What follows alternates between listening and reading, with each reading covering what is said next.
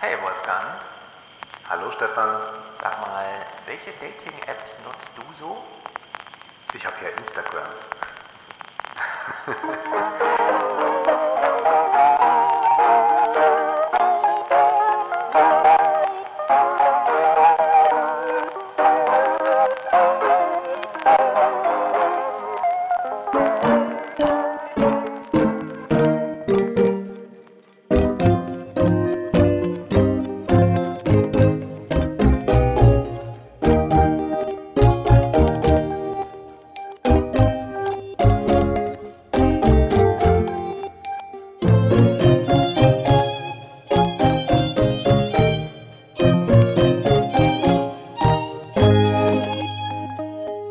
Wir klären den Scherz gleich auf. Als ich mich bei Instagram anmeldete, sagte mir eine gute Freundin, das sei ja so die vornehmere Variante von irgendwelchen Dating-Apps. Und Aha. das äh, fand ich ganz amüsant, ist aber sofort einleuchtend natürlich, Ja. weil man dort mit Bild vertreten ist. Äh, Diese Stories ermöglichen so eine unverfängliche Interaktion. Also man kann einfach mal sagen, ach ja, schönes Foto Mhm. oder ah, da war ich auch mal. Äh, Das ist jetzt was anderes, wie wenn man sagt, ich schreibe da jetzt mal eine DM bei Twitter oder Ja. so.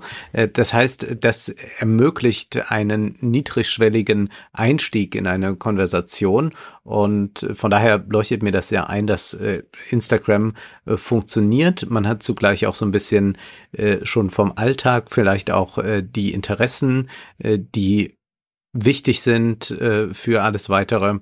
Keine Ahnung, mir sagte dann aber auch äh, eine bekannte LinkedIn würde genutzt werden für äh, Sexpartys äh, zu organisieren, was mich dann auch wiederum sehr verwundert hat. Aber gut, äh, man lernt nie aus. Wundert mich alles gar nicht, denn, und da will ich nur kurz anmerken, ich bin ja auch ein getrennt erziehender Vater. Ähm, ich wollte auch gestern nochmal im Fernsehpodcast die Ausgabe 100 nutzen, um dann ein paar Anmerkungen zu machen, wie ich ab sofort so Bücher lese wie das heutige, nämlich anders. Und ja, Instagram als Dating-App, muss ich sagen, verstehe ich sofort, denn nichts ist schlimmer, als wenn im Grunde alles schon durch, ah ja, du schreibst hierüber, na dann äh, wissen wir ja alle, worum es geht. Nee, Instagram ist halt einfach eine offene Plattform für alles. Und ob da, was das für eine Anmache ist, wenn man in DMs slidet und ob es überhaupt eine Anmache ist, das ist eben noch unklar. Und dadurch gewinnt es überhaupt erst den entsprechenden Wert und das entsprechende Gefühl, würde ich sagen. Deswegen glaube ich sofort, dass äh, Instagram und LinkedIn äh, dafür gut genutzt wird, um nicht zu sagen von Herstellerseite auch aus missbraucht, wobei die ja diesen Missbrauch wieder wahrscheinlich besonders dulden, wenn nicht sogar fördern, würde mich nicht wundern. Und bei LinkedIn ein paar Leute sitzen, die das nochmal besonders forcieren irgendwie, dass diese App natürlich auch so genutzt wird. Denn der Arbeitsplatz, der Arbeitsplatz, nirgendwo gibt es einen größeren Heiratsmarkt, denn Menschen müssen sich ja auch begegnen irgendwie. Es lohnt Ja, ja. sich ja nicht nur im Internet abzuhängen. Kommt mir auch nichts bei rum. Und die Kommunikation gleich über etwas, was beide kennen, ist auch wichtig. Das Genau. muss ja sonst oft gefunden werden. Richtig. Äh, Das fällt mir jetzt äh, nicht schwer, wenn, wenn, wenn äh, man über, über Kultur oder sonst was redet, aber Mhm. wenn man es dann nicht äh, so präsent hat, also äh, der Smalltalk ist ja für viele Leute eine Zumutung, für mich auch. Und dann kann das, glaube ich, für viele Leute sehr hilfreich sein, wenn man sagt, ach ja, bei dem Unternehmen habe ich auch schon gearbeitet, ich bin jetzt aber bei der BASF und dann kann die Kommunikation losgehen. Ja, ja, ja, genau. Es ist ähm, was los im Internet, sagen wir es mal so. Und nicht ohne Grund hat In deswegen. Alfie Bauen, jetzt muss ich echt nochmal nachgucken, Bauen, ja? Ohne Ja, ohne R R. einfach. Okay. Also Alfie Bauen, ich muss ja, ist es ein Mann oder eine Frau? Es ist ein Mann, ne? Es ist ein Mann. Es ist ein Der ist Mann. auch bei Twitter zu finden und ist auch ganz interessant, ihm Genau. zu folgen. relativ jung, hat relativ viele Bücher so zum Thema irgendwie geschrieben, kreuz und quer. Also jemand, der sich auskennt. Über Gamification, über Computerspiele. Ich habe äh, eines äh, gelesen, wo er ähm, zeigt, wie die Computerspiele äh, organisiert sind, was da möglich ist. Das Ludische, da so eine Theorie entwickelt. Genau. Und bevor wir eine innerlich einsteigen, ich habe ja gedacht, du hast es relativ gern gelesen, denn es kommen ja recht viele deutsche Denker drin vor. Also jetzt aus meiner Richtung Georg Simmel, Max Weber, Niklas Luhmann, alle finden ihre Mhm. kurze Erwähnung, aus deiner Richtung auch. Angefangen bei Freud natürlich und das ganze Universum, aber du hast vorhin war nicht zu so mir begeistert. gemeint, grässlich sogar. Ich fand es bisweilen wirklich grässlich, auch wenn da die klingenden Namen vorkommen, Julia Kristeva, Slavoj Žižek, Lacan, äh, Alain Badiou. Natürlich kommen sie alle vor, aber sie kommen mir fast ein bisschen zu viel vor. Hm. Und ich habe bei diesem Autor mitunter den Verdacht, es gibt einen Hang, einen Drang zur Theoretisierung, wo sie manchmal gar nicht vonnöten wäre. Das Buch ist da sehr stark, Ja. wo es einfach mal eine neue App beschreibt und sagt, was die da eigentlich macht. Und dann kommt aber sofort wieder ein Bezug zu, ist das nicht so ähnlich wie der Begriff von äh, Lefebvre? Und ist das nicht aber äh, eigentlich wieder die Begehrungsstruktur, die uns Lacan sagt und führt das nicht da und dort zu? Das ist natürlich nah an dem vielleicht, was man bei Zizek finden kann, aber bei Zizek habe ich dann doch immer noch bei all diesen Assoziationsketten diesen großen Aha-Moment, dass er es dann plötzlich auf den Kopf stellt und sagt, aber so Ja. könnte es sein und dass ich damit eine eigene Theorie wieder an die Hand bekomme, die fehlt mir hier. Hier sind wir sehr stark in der Paraphrase drin und ich habe auch den Verdacht, wenn man in diesen poststrukturalistischen Theorien nicht so drin ist, äh, wird man da bei zumindest einigen Abschnitten Mühe haben und das ist blöde, weil der Autor sich eigentlich sehr viel dadurch selbst verstellt, wo er viel konkreter sein könnte.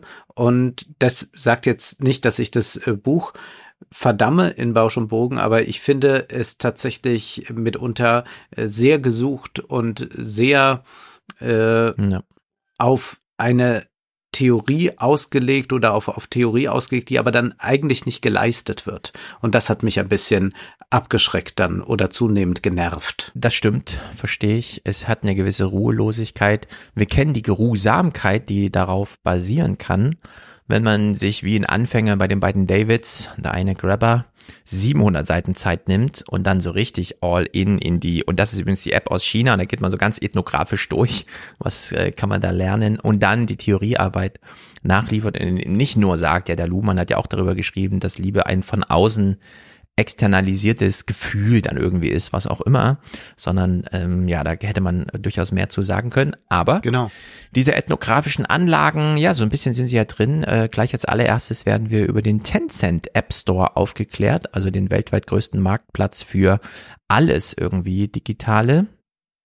Und da gibt's Halluzigon, äh, Hallucinogenic äh, Commodities. Also es ist auch eigene Wortschöpfung überall dabei.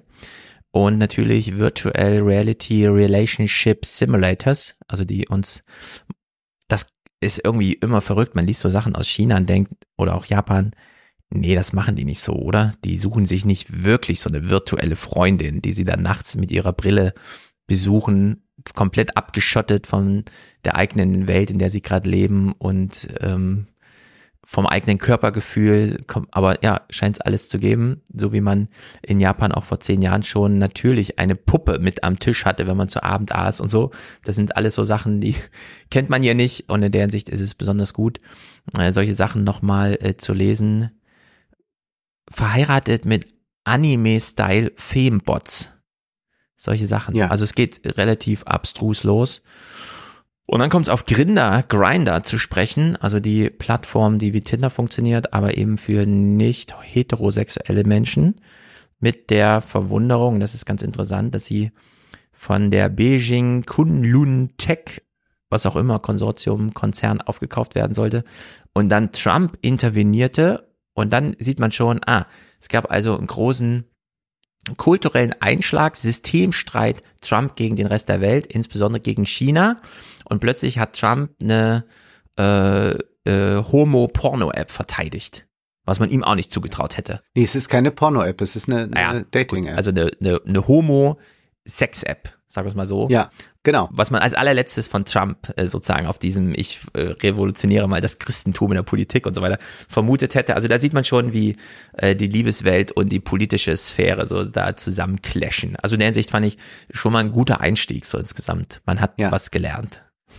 Bei Grindr ist ja interessant, dass das eine Plattform war, eine App war, die vor Tinder entwickelt wurde. Mhm. Und dass das also eine App war für äh, Schwule, die sich dort äh, daten können. Und die Frage war dann, werden auf diese Weise nach rechts und links sliden oder oben und unten sliden, keine Ahnung, äh, und diese Verortung, dass man sehen kann, ach, da ist jemand nur noch 300 Meter entfernt, werden auf diese Weise äh, sich auch heterosexuelle vernetzen miteinander? Mhm. Oder ist das nur, weil nun in der äh, schwulen Kultur, gerade in der Subkultur, äh, solche äh, Cruising Areas oder so in einer anderen Weise etabliert sind, wodurch es nicht leicht fällt, dass dann auch eine solche App dankbar ja. aufgegriffen wird? Und die Antwort war natürlich, ja klar, machen die das auch und sagen, ah, endlich habe ich auch mal sowas, dass ich äh, auf ganz äh, praktische, fast friktionsfreie Weise mir Sex organisieren kann. Also klar, man kann über solche Apps auch die große Liebe finden,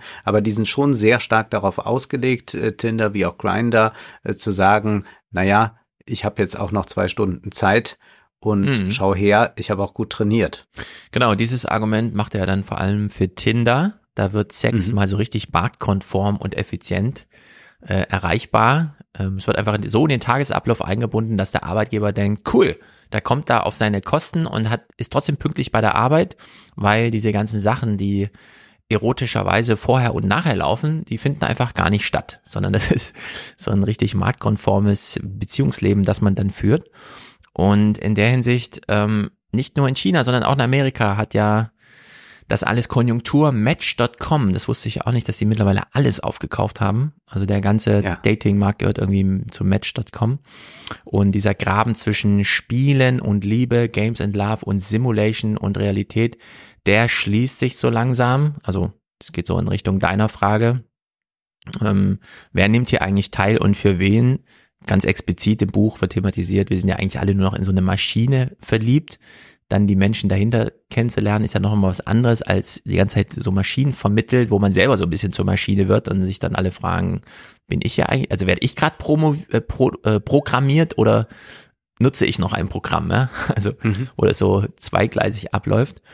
Und ja, äh, da ist das Buch ja ganz stark am Anfang, finde ich. Dating- und Porno-Plattformen, die also immer mehr bis hin zu komplett unser Liebesleben organisieren. Also für mich ist das völlig undenkbar. Äh, diese Art der Apps, klar, ich kenne sie soweit, aber äh, wenn ich das hier so lese, wie all in da manche Menschen gehen, das ist ja wirklich erstaunlich. Und äh, dennoch fühle ich auch, dass das nicht falsch formuliert ist, wenn er sagt, das sind wahrscheinlich die mächtigsten, weil die so tief in unsere intimsten und ultimativsten Wünsche nicht nur einsteigen, sie kennenlernen, sondern den wirklich auch mitsteuern, indem sie so ein Angebot schaffen oder nur so eine Sehnsucht nach etwas immer wieder so am Köcheln halten. Also in der Hinsicht auch wahnsinnig gefährlich eigentlich. Dieses Element der Gefahr hätte da, also fehlte mir so ein bisschen, dass man das vielleicht nochmal noch deutlicher macht was das so für die eigene individuelle Lebensgestaltung irgendwie bedeuten kann. Und es geht in diesem Falle eben nicht nur darum, Aufmerksamkeit und Werbeökonomie zu betreiben, sondern um das Potenzial soziale Leben gänzlich neu zu organisieren. Angefangen bei diesen ganz intimen Momenten, in die man da so richtig all in reingeht und mit so einem Programm einfach Code is Law und so. Einfach mal Alltag strukturiert und dann von da aus ist natürlich das Argument nicht weit, um dann auch ausführlich über Politik zu sprechen. Also dieser Bogenschlag gefiel mir wirklich ziemlich gut. Ich finde auch, dass der Einstieg absolut gelungen ist und dann hätte er auf manche poststrukturalistischen Theorien zum Begehren eher ein bisschen ja. verzichten können, um es klarer zu machen. Mhm. Denn wir haben in der letzten Ausgabe über digitale Identität gesprochen und du hast dann nochmal vorgestellt, wie war das eigentlich? Wann bekam man eigentlich einen Pass? Wann wurde man der Staatsbürger? Wann bekam man ja. da die Identität? Und das organisiert ja unglaublich viel. Das organisiert zum Beispiel so etwas wie das Schicksal, was wir von Yannick eben im Teaser geschildert bekommen haben, dass da jemand kommt äh, aus einem afrikanischen Land und hier keine Arbeitsstelle äh, bekommt, keine Ausbildungsstelle, vielleicht wieder abgeschoben wird. Also der Pass organisiert wahnsinnig viel. Und die Frage ist jetzt, äh, was wird eigentlich organisiert dadurch, dass man eine Struktur erschafft, wo Menschen sich zum Beispiel kennenlernen, wo sie sich zum Sex verabreden oder wo sie Sex konsumieren können, den andere anbieten in Form von äh, Pornofilmen oder Live-Sex oder was auch immer. Und ich glaube, dass man hier erstmal ganz deutlich machen muss, dass Ideologie oft über diese kleinen Schritte und über Technik funktioniert. Also mhm. Ideologie meint nicht immer mächtiger Herrscher steht da und verkündet Propaganda, wie wir das dann manchmal von Xi beobachten können und dann auch ja. dankbar abspielen im Clip, äh, in, in, Clips, sondern es ist so, dass wir äh, gerade bei diesen inkrementellen Veränderungen eine Veränderung von Subjekten herstellen, beziehungsweise dass bestimmte Subjekte erst so produziert werden. Was meine ich damit? Also Leute, die dann produziert werden und so kodiert werden, dass sie tatsächlich sagen, das erste, was ich ja wissen muss, ob ich mit jemandem mich connecte, ist, wie sind die Geschlechtsteile. Hm. Das ist sozusagen, das ist eine, eine neue Kodierung, die dann vorgenommen wird. Also etwas, was man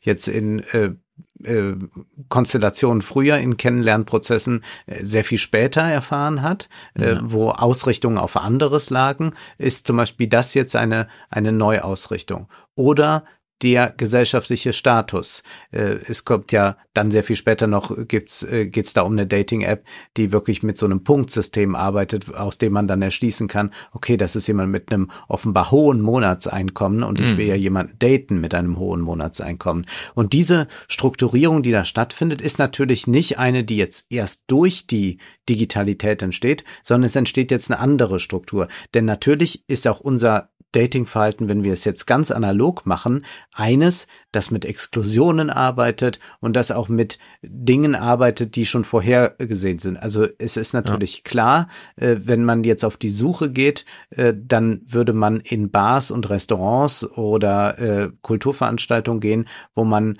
glaubt, auf Gleichgesinnte zu treffen oder wo man sagt, das ist ein Status, der mir hilft, hm. äh, der mir irgendwie zu Passe kommt.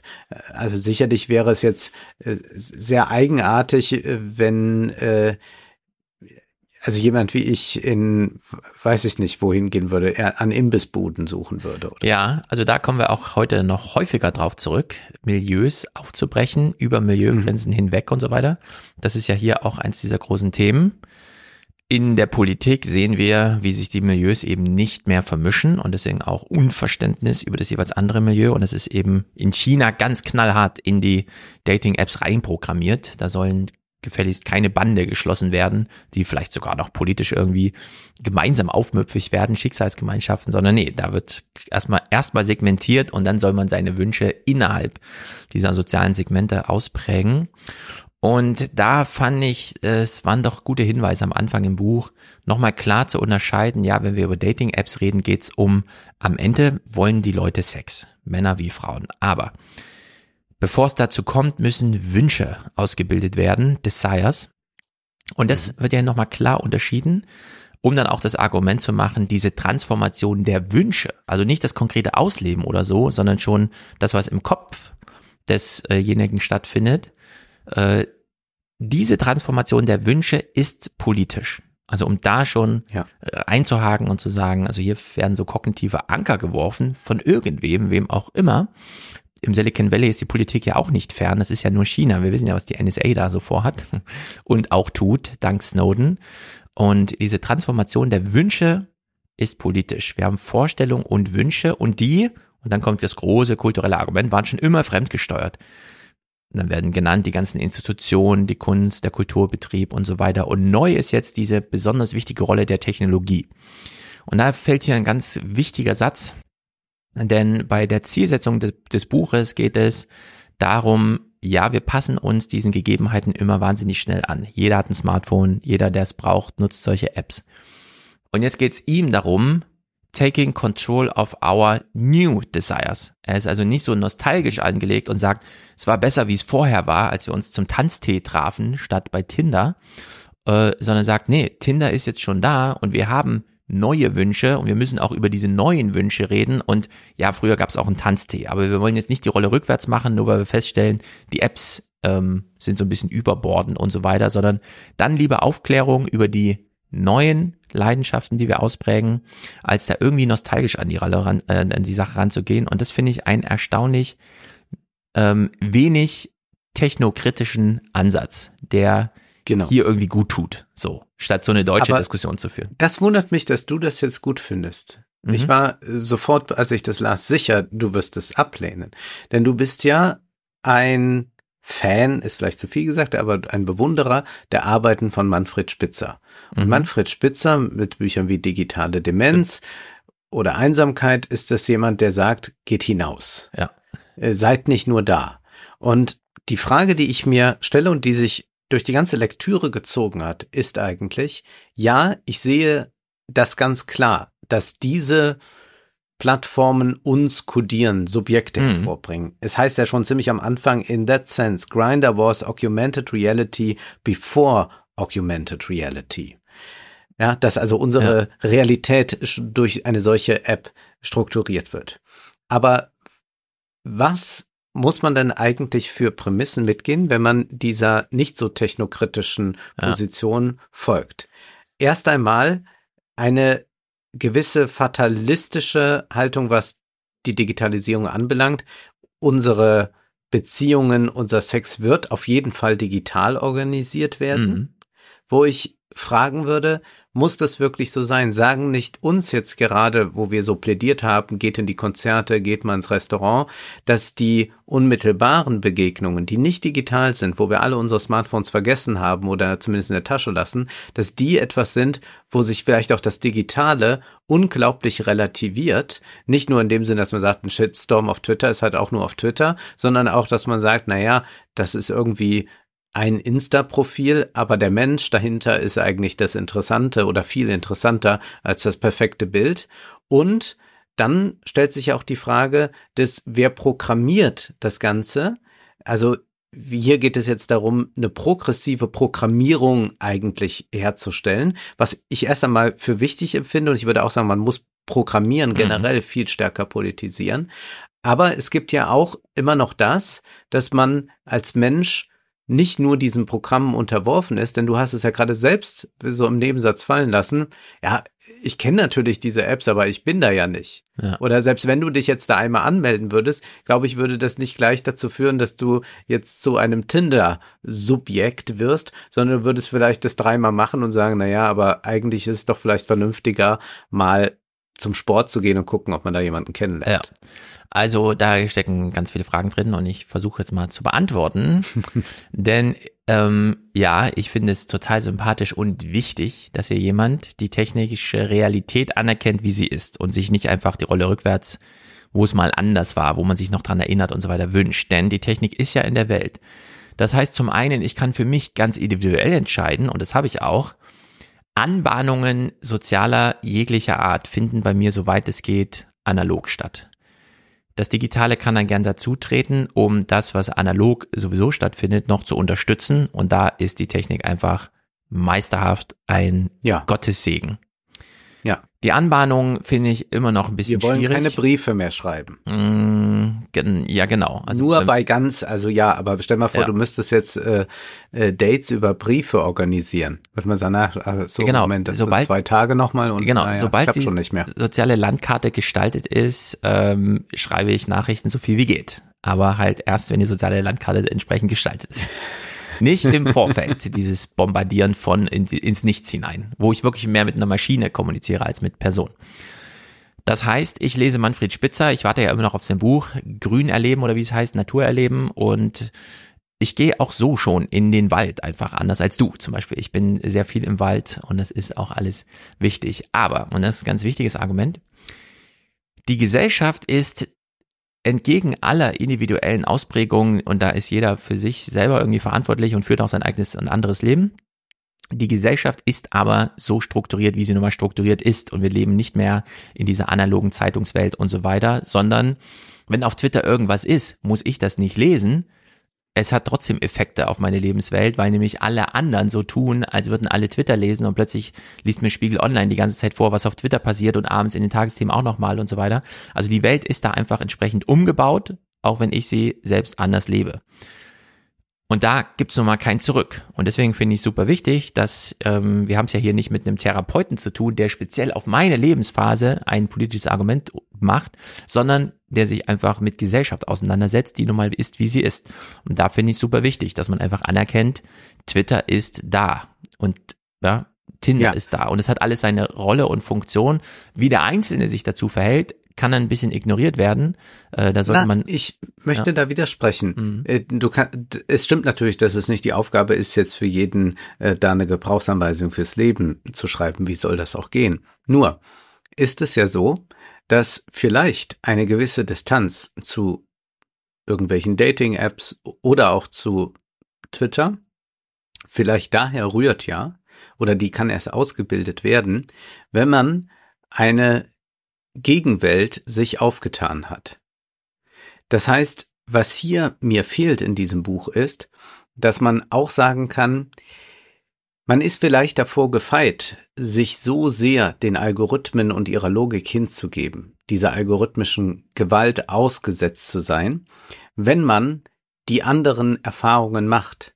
Es war doch sehr schön auch zu hören, als äh, wir von äh, dieser dieser äh, Ansprache da hatten von dem Amazon-Gewerkschafter Mhm. Chris Smalls, der sagte, ja, diese Konzerne, die wissen irgendwie alles über uns, aber wir connecten. Wir Ja. sitzen zusammen, wir äh, lachen, feiern, backen Brot zusammen.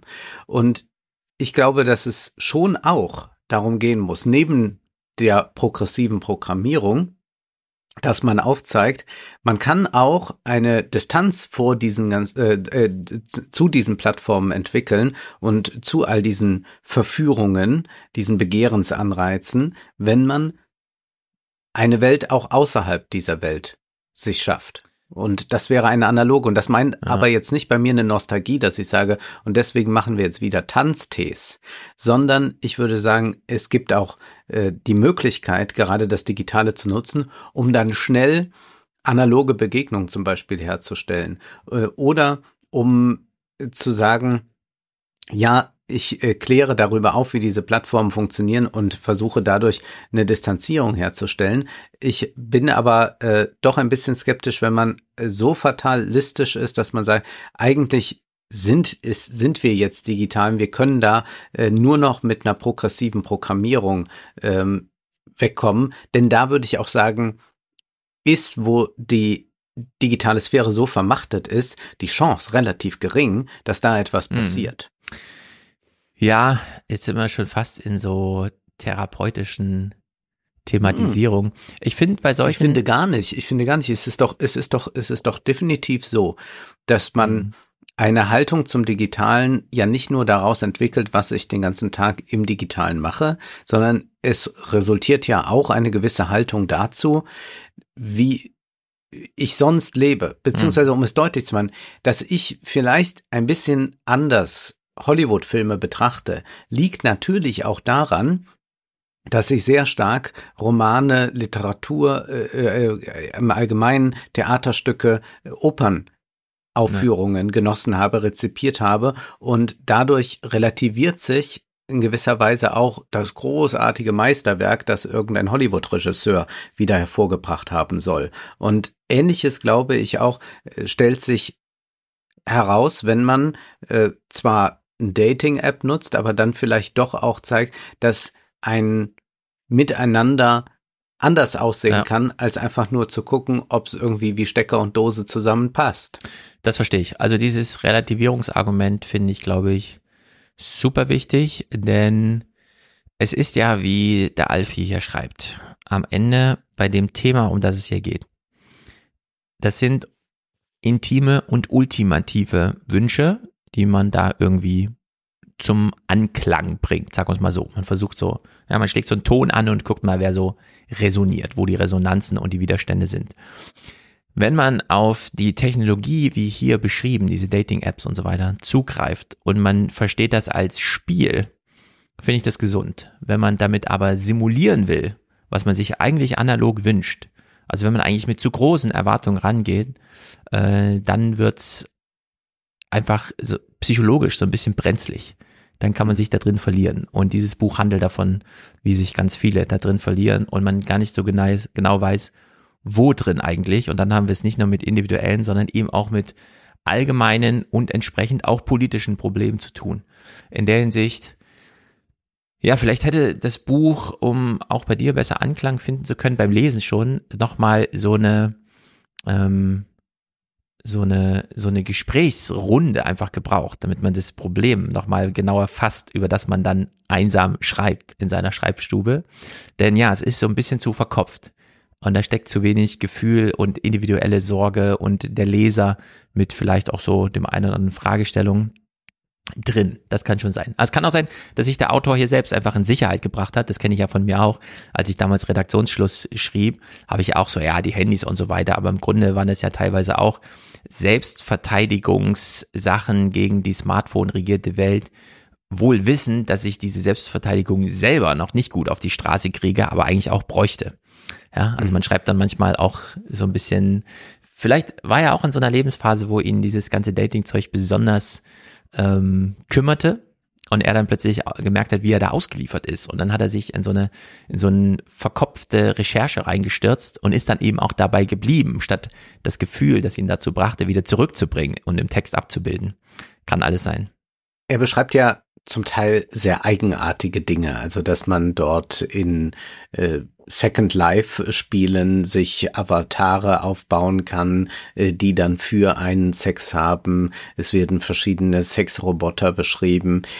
Ich denke, dass diese Trends auch noch weiter zunehmen werden. Ja. Äh, das war für mich eine Zeit lang immer so, dass ich dachte, ja, das ist so spezialistisch, das mag es irgendwo auch auf dieser bunten Welt geben, aber das ist vielleicht kein großer Trend. Aber es hat sich zum Beispiel dann bei mir doch dieser Blick darauf nochmal geändert, als ich äh, so eine Statistik mal sah äh, von dem, was äh, auf den großen Pornoseiten, also YouPorn und wie das alles ist, heißt, mhm. aufgerufen wird. Und das war, und das wird ja hier auch erwähnt, Hentai. Und das habe ich dann gegoogelt, das sind so, das sind so Sex-Animes im hm. Prinzip, mhm. wenn ich das jetzt richtig wiedergebe. Ich weiß nicht, ob es wirklich Anime ist, aber es sind auf jeden Fall, äh, äh um es jetzt ganz banal auszudrücken, Comic-Figuren, die ja. Sex haben, so also gezeichnete Figuren, äh, keine Menschen, die Sex haben. Und das war äh, ganz oben äh, immer. Und, und mhm. hier wird ja auch darüber geschrieben, dass man dann äh, äh, weiß, wie dieser Algorithmus da funktioniert und weiß, wenn äh, die Kombination Hentai und Lesbian zusammenkommen, dann gibt das nochmal mehr Klicks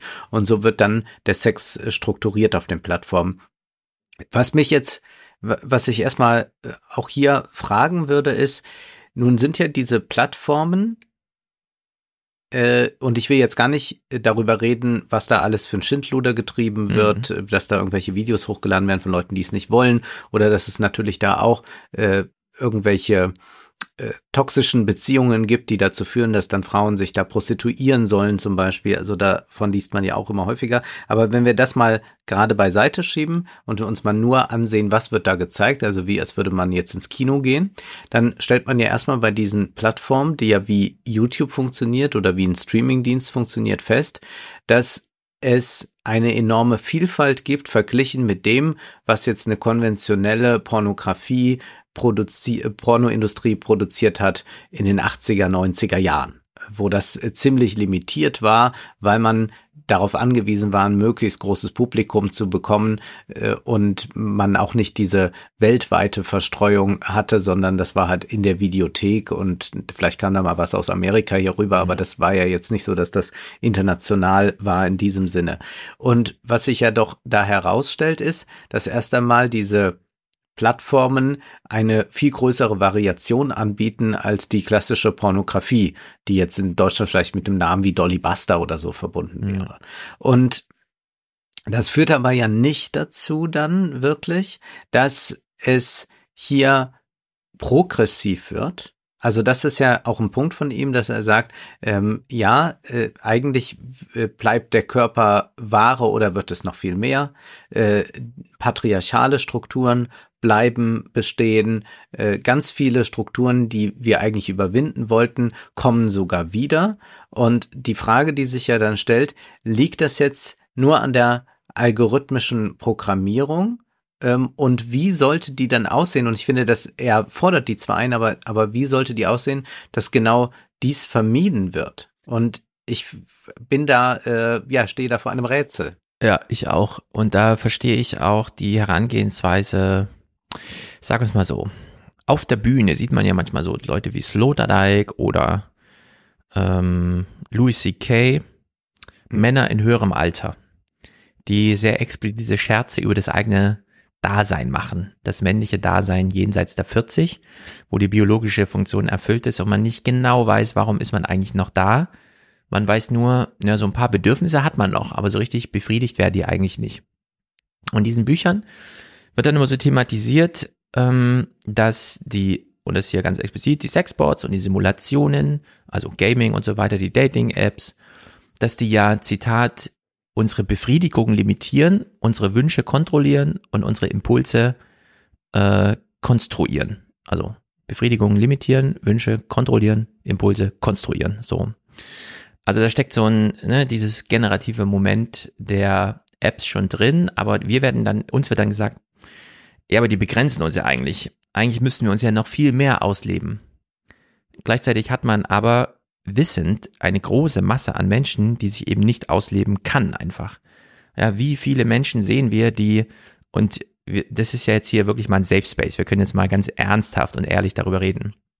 Wie viele Männer sehen wir denn, die einfach 30 Kilo Übergewicht mit sich rumschleppen, von denen wir genau Jetzt wissen. du wieder mit deinem Übergewicht. Naja, aber Übergewicht ist nun mal so diese zentrale Komponente, weil die so sichtbar ist und so viel Sympathie organisiert, Empathie, sagen wir es mal so wo wir eigentlich genau wissen, diesen Menschen, die haben auch Bedürfnisse, aber den kannst du noch mit solchen Büchern und Apps und was weiß ich um die Ecke kommen, die sind wirklich limitiert. Und denen dann immer vorzusagen, ja, also diese Apps limitieren ganz schön. Eigentlich solltest du dich noch sehr viel mehr ausleben, als du dich schon nicht mit einer App auslebst. Ja, da, da finde ich, wird es immer so ein bisschen kritisch, äh, das hat ja erstmal nichts mit Übergewicht zu tun, mit, mit Ausleben, sondern da würde ich ja eher sicher? sagen, ich, äh, nee, ich würde eher sagen, dass die, dass die äh, Apps, also da glaube ich, da sind die Geschmäcker sehr verschieden. Ich glaube, dass die Apps eher dafür sorgen, mhm. dass äh, Leute, die es sonst äh, schwerer haben, jemanden zu finden, mhm äh, vielleicht weil sie nicht irgendeinem Ideal oder einer Norm äh, entsprechen. Ähm, also das zum einen limitieren sie dadurch, dass sie gerade wie Tinder sagen, du musst äh, toll aussehen hier, äh, zeig dich mit freiem Oberkörper, präsentier dich beim Sport und all das. Also das, was wir auch bei Instagram finden können, wird ja dann nur noch mal verstärkt bei äh, mhm. Tinder oder Grinder. Das ist definitiv so und das äh, sorgt auch für einen enormen Druck. Ich glaube im Übrigen auch, dass dieser ganze Druck, der durch diese Bilder erzeugt wird, viele Leute in eine Resignation bringt, dass sie dann sagen, gut, da komme ich eh nicht ran und dann lasse ich es ganz sein. Aber Zugleich muss man ja feststellen, ermöglichen diese Apps ja auch Menschen eine Kommunikation mit anderen, mit Gleichgesinnten, die sonst nicht gegeben ist. Also nehmen wir jetzt mal die äh, Grinder-App. Ja. Es ist ja die Möglichkeit, damit für jeden schwulen Mann gegeben, mit anderen schwulen Männern in Verbindung zu treten. Das hat er ja im Analogen nicht. Also kann er ja nicht in die Dorfkneipe gehen. Äh, da ist das, die Wahrscheinlichkeit relativ gering, dass er da jemanden trifft. Und wenn, wie gibt man sich zu erkennen und was weiß ich. Also musste man in entsprechende Bars gehen. Äh, ähnliche Apps gibt's ja auch für äh, lesbische Frauen zum Beispiel mhm. äh, und äh, dann nochmal spezieller für Transpersonen und, und, und. Und da glaube ich, gibt es äh, schon eine große Möglichkeit. Oder ich glaube auch, ähm, dass ähm, Leute mit ähm, mit Körpern, die nicht der Norm, und das auch nur in Anführungszeichen mhm. natürlich, die nicht der Norm sprechen, dass die sich darüber suchen können. Ich weiß aber, was du da eigentlich ansprichst. Und das scheint mir äh, etwas zu sein, was er ausblendet, obwohl er Zizek rezipiert. Zizek sagt immer, früher war der Psychoanalytiker dafür da, die Leute hinzuführen zur Auslebung ihrer Lüste. Ja. ja, da kommt jemand zu Freud und sagt, ja, ich habe da so komische Träume und so weiter und dann und dann sagt Freud, ich mach's jetzt mal ganz platt, ja, wissen Sie, Sie sind eigentlich homosexuell. Ja. Ist auch gar nicht schlimm. Sie müssen nur sich jetzt äh, äh einen Partner suchen ja, äh, genau. und sie sie können nicht weiter dem dem bürgerlichen Weltbild äh, entsprechen, äh, finden sich damit ab und äh, haben sie ein schönes Leben. Ja, um das jetzt ganz banal zu sagen. Heute sagt Zizek, ist das große Problem für Psychoanalytiker, es kommen Leute, weil sie überfordert sind von dem dauernden Appell genießen zu müssen. Hm. Die sagen, ja, gut, ich hatte jetzt nur vier Partner in meinem Leben und wir haben auch eigentlich so normalen Sex, meistens im Bett. Äh, bin ich noch normal? Äh, ja. Muss ich nicht auch äh, drei Fetische entwickeln? Und was ist eigentlich mit diesen Toys? Äh, brauche ich, genau. wie viel brauche ich davon, um, um normal zu sein, um dem, dem Leistungsanspruch an den Eros zu entsprechen? Und äh, Zizek, so seine These ist, äh, und äh, Eva Illus äh, ist da äh, auf einer ähnlichen Linie, äh, sagt, naja, äh, heute sind die Psychoanalytiker eigentlich immer mehr damit beschäftigt, den Patienten zu sagen, es ist gar nicht schlimm. Du kannst auch einfach nur einen Partner haben. Du kannst ja. auch ruhig Missionarstellung haben. Du bist nicht pervers, wenn du nur Missionarstellung machen willst. Ja. Genau. Und da sind wir nämlich bei dem Punkt, der ja in dem Buch, ich habe es vorhin schon angesprochen, so wichtig ist, die Sehnsüchte hinter dem Ausleben. Also diese Programmierung der Sehnsüchte selbst. Was sind das für welche? Wo kommen sie her? Und ich finde, wir lesen das ja alles nicht im luftleeren Raum. Und ich warte im Grunde auf die große Publikation von Scott Galloway dazu, der sich ja viel solche Gedanken macht als Ökonom dann immer da, also so Pseudoökonom, wie auch immer, sagen wir mal Halligalli-Podcaster, der aber immer wieder auf einem festen Fundament steht, dann so verschiedene Punkte zu machen, wie zum Beispiel, ja, wenn Sie äh, als Frau Homeoffice machen, werden Sie übersehen, wenn es um die nächsten Beförderung geht, weil Sie haben dann keine hm. Präsenz und so weiter. Es ist wichtig, dass Sie da sind, dass Sie da eine gute Figur machen. Das gehört halt leider dazu, auch wenn wir immer überall behaupten, es sei irgendwie anders und äh, wir, wir wären da schon einen Schritt weiter. Und er äh, guckt sich eben seit einer Weile so diese Dating-Märkte an und stellt eben fest, ähm, Tinder und so weiter, da werden nur 20 Prozent der Männer auf ihre Kosten kommen und 80 Prozent eben nicht. Die Sehnsüchte, und da ist das Buch so wichtig, dass darauf, mhm. die Sehnsüchte werden trotzdem allen reinprogrammiert. Ja. Und sei es nur, um betriebswirtschaftlich irgendwie was vor, ne, um da irgendwie 30 Euro pro Monat aus der Tasche zu ziehen oder was auch immer. Also äh, diese Art der Programmierung ist da und trotzdem wird es wird nur die Sehnsucht reinprogrammiert, aber nicht der Sex selbst. Und äh, ich finde bei diesen Apps klar, die versprechen dann immer etwas, aber in so einem Buch finde ich hätte man noch mal das deutlicher machen können dass diese Programmierung und so weiter, die hier stattfindet, dieses ganze, das ist ja wirklich eine, wie soll man sagen, also Programmieren ist fast noch zu schwach. Das ist dieses Konstruieren, Kontrollieren und so weiter. Man muss alle Begriffe irgendwie reinbringen. Die ja. finden hier statt. Ja, also das Lieblingsbeispiel immer wieder, wo gehen wir lang in einer fremden Stadt? Ja, da wo Google sagt, ähm, via Maps, dass halt der Weg ist.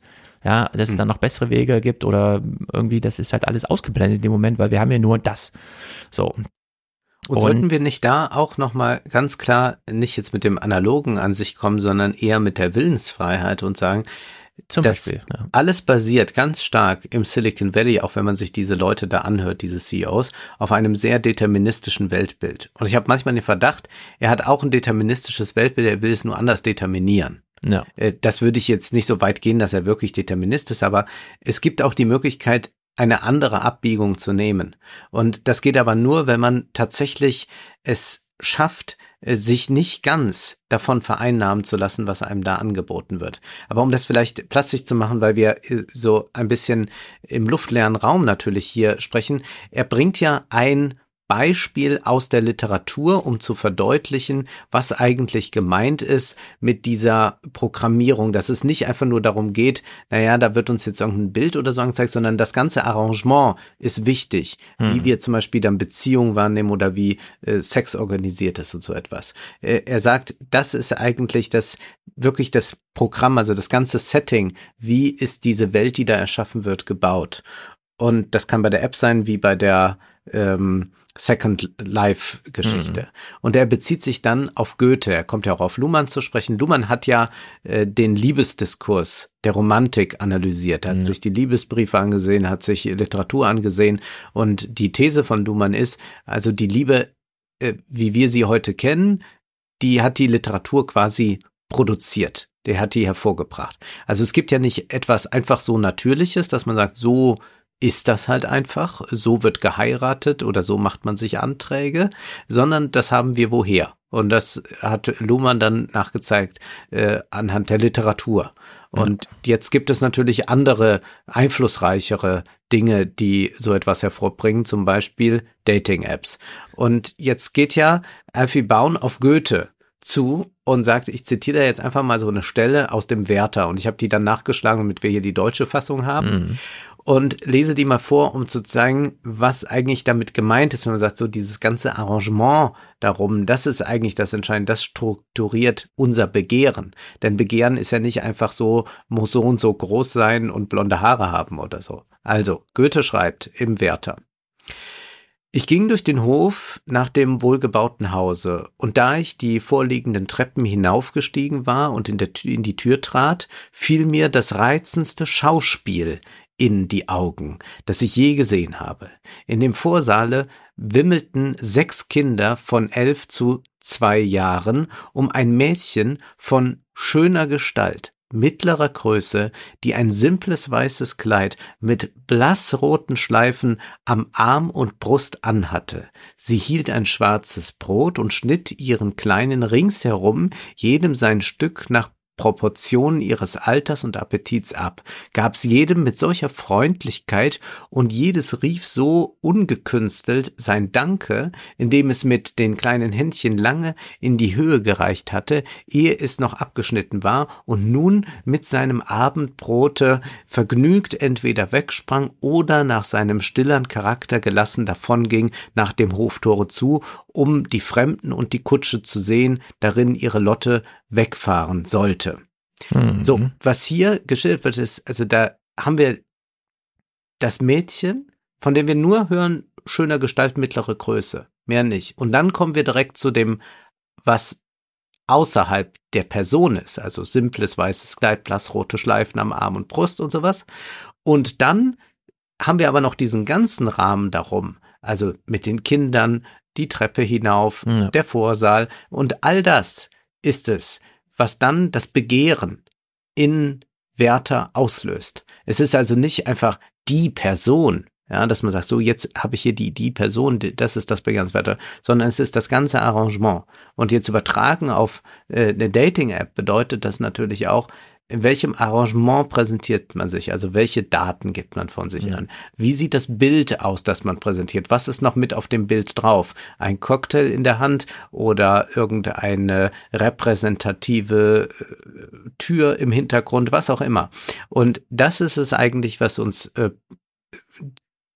dazu bringt, etwas zu begehren und nochmal übertragen auf die Apps und auf die ganzen Plattformen bedeutet das natürlich, dass die solche Settings auch für uns herstellen, dass wir sagen, ach, da findet unser Begehren statt, beziehungsweise da artikuliert es Mhm. sich und so wird die Welt des Begehrens neu geformt. Genau. Und er schreibt ja völlig zu Recht, bei Luhmann ist dieses Argument, es macht die Kultur noch wichtiger als es macht die Familie. Also selbst Mhm. das konkrete Umfeld, in dem man Liebe erfährt und wo man aus Liebe entstanden ist, ähm, schlägt da so rein wie dieser Literaturbetrieb damals und dann gilt halt, was Schirmacher sagt, ja, eine gute, also neue Ideen kommen entweder über Bücher oder Technik in die Welt und jetzt ist es eben die Technik. Ich will auch mal was vorlesen, was aktueller ist als Goethe, aber äh, sehr viele junge Menschen eben auch äh, so ein bisschen in diese Verirrung führt und was jetzt die Technik eben ersetzen will. Also das Lied heißt Egal und ist von Lina Larissa Stahl. Ich brauche kein Geld, kein Flug, einmal um die Welt, keine Filter, kein Like, kein Hashtag geteilt, keine Autos, kein Bling Bling, kein Gentleman-Style, weil du ganz alleine mir reichst. Und muss ich mich entscheiden zwischen dir und der Welt, kennst du meine Wahl, dann ist mir einfach alles andere egal. Und dann egal, egal, egal, egal, so dass auch mein Fünfjähriger sagt, dieses Lied will ich in meiner Playlist. Ja. So, und dieses Aufwiegen der ganzen Welt mit einer Person, was die Bedeutung für das eigene Leben angeht, Das ist Romantik. das ist dieses Ziel, was die Apps jetzt verfolgen. Das ist Sturmhöhe, das ist Tristan und Isolde. Tristan und Isolde genau. versichern sich im zweiten Akt in der Liebesnacht äh, und wenn die ganze Welt verschwindet, du bist mir die Welt. Ja. Äh, ganz ähnlich kann man das in Sturmhöhe nachlesen. So, wir wissen aber nichts ist für die Ewigkeit und ist das jetzt dystopisch oder utopisch? Und das kann man immer nicht so genau sagen, weil es eben immer alles zusammengehört. Aber es ist der Anspruch dieser Apps, genau das zu sein. Wichtiger als die ganze Welt. Es ist mir wichtiger, jetzt in der Dating-App nachzuschauen, wer mir da geschrieben hat, als alles andere in der Welt. Das, Und das ist das da drin. Entpolitisierende. Äh, Das, es gibt eine sehr schöne Inszenierung von Tristan und Isolde von Peter Konvitschny. Und Peter Konvitschny als äh, Regisseur aus der DDR stammend, als äh, Sozialist, hat gesagt, eigentlich ist mir das zu asozial, diese Liebe. Die, Mhm. die ziehen sich ja zu sich selbst zurück. Die, die sind sich ja selbst genug. Die singen sich ja nur gegenseitig an und wenn Ja. der eine stirbt, stirbt die andere gleich nach. Und was macht, was macht er?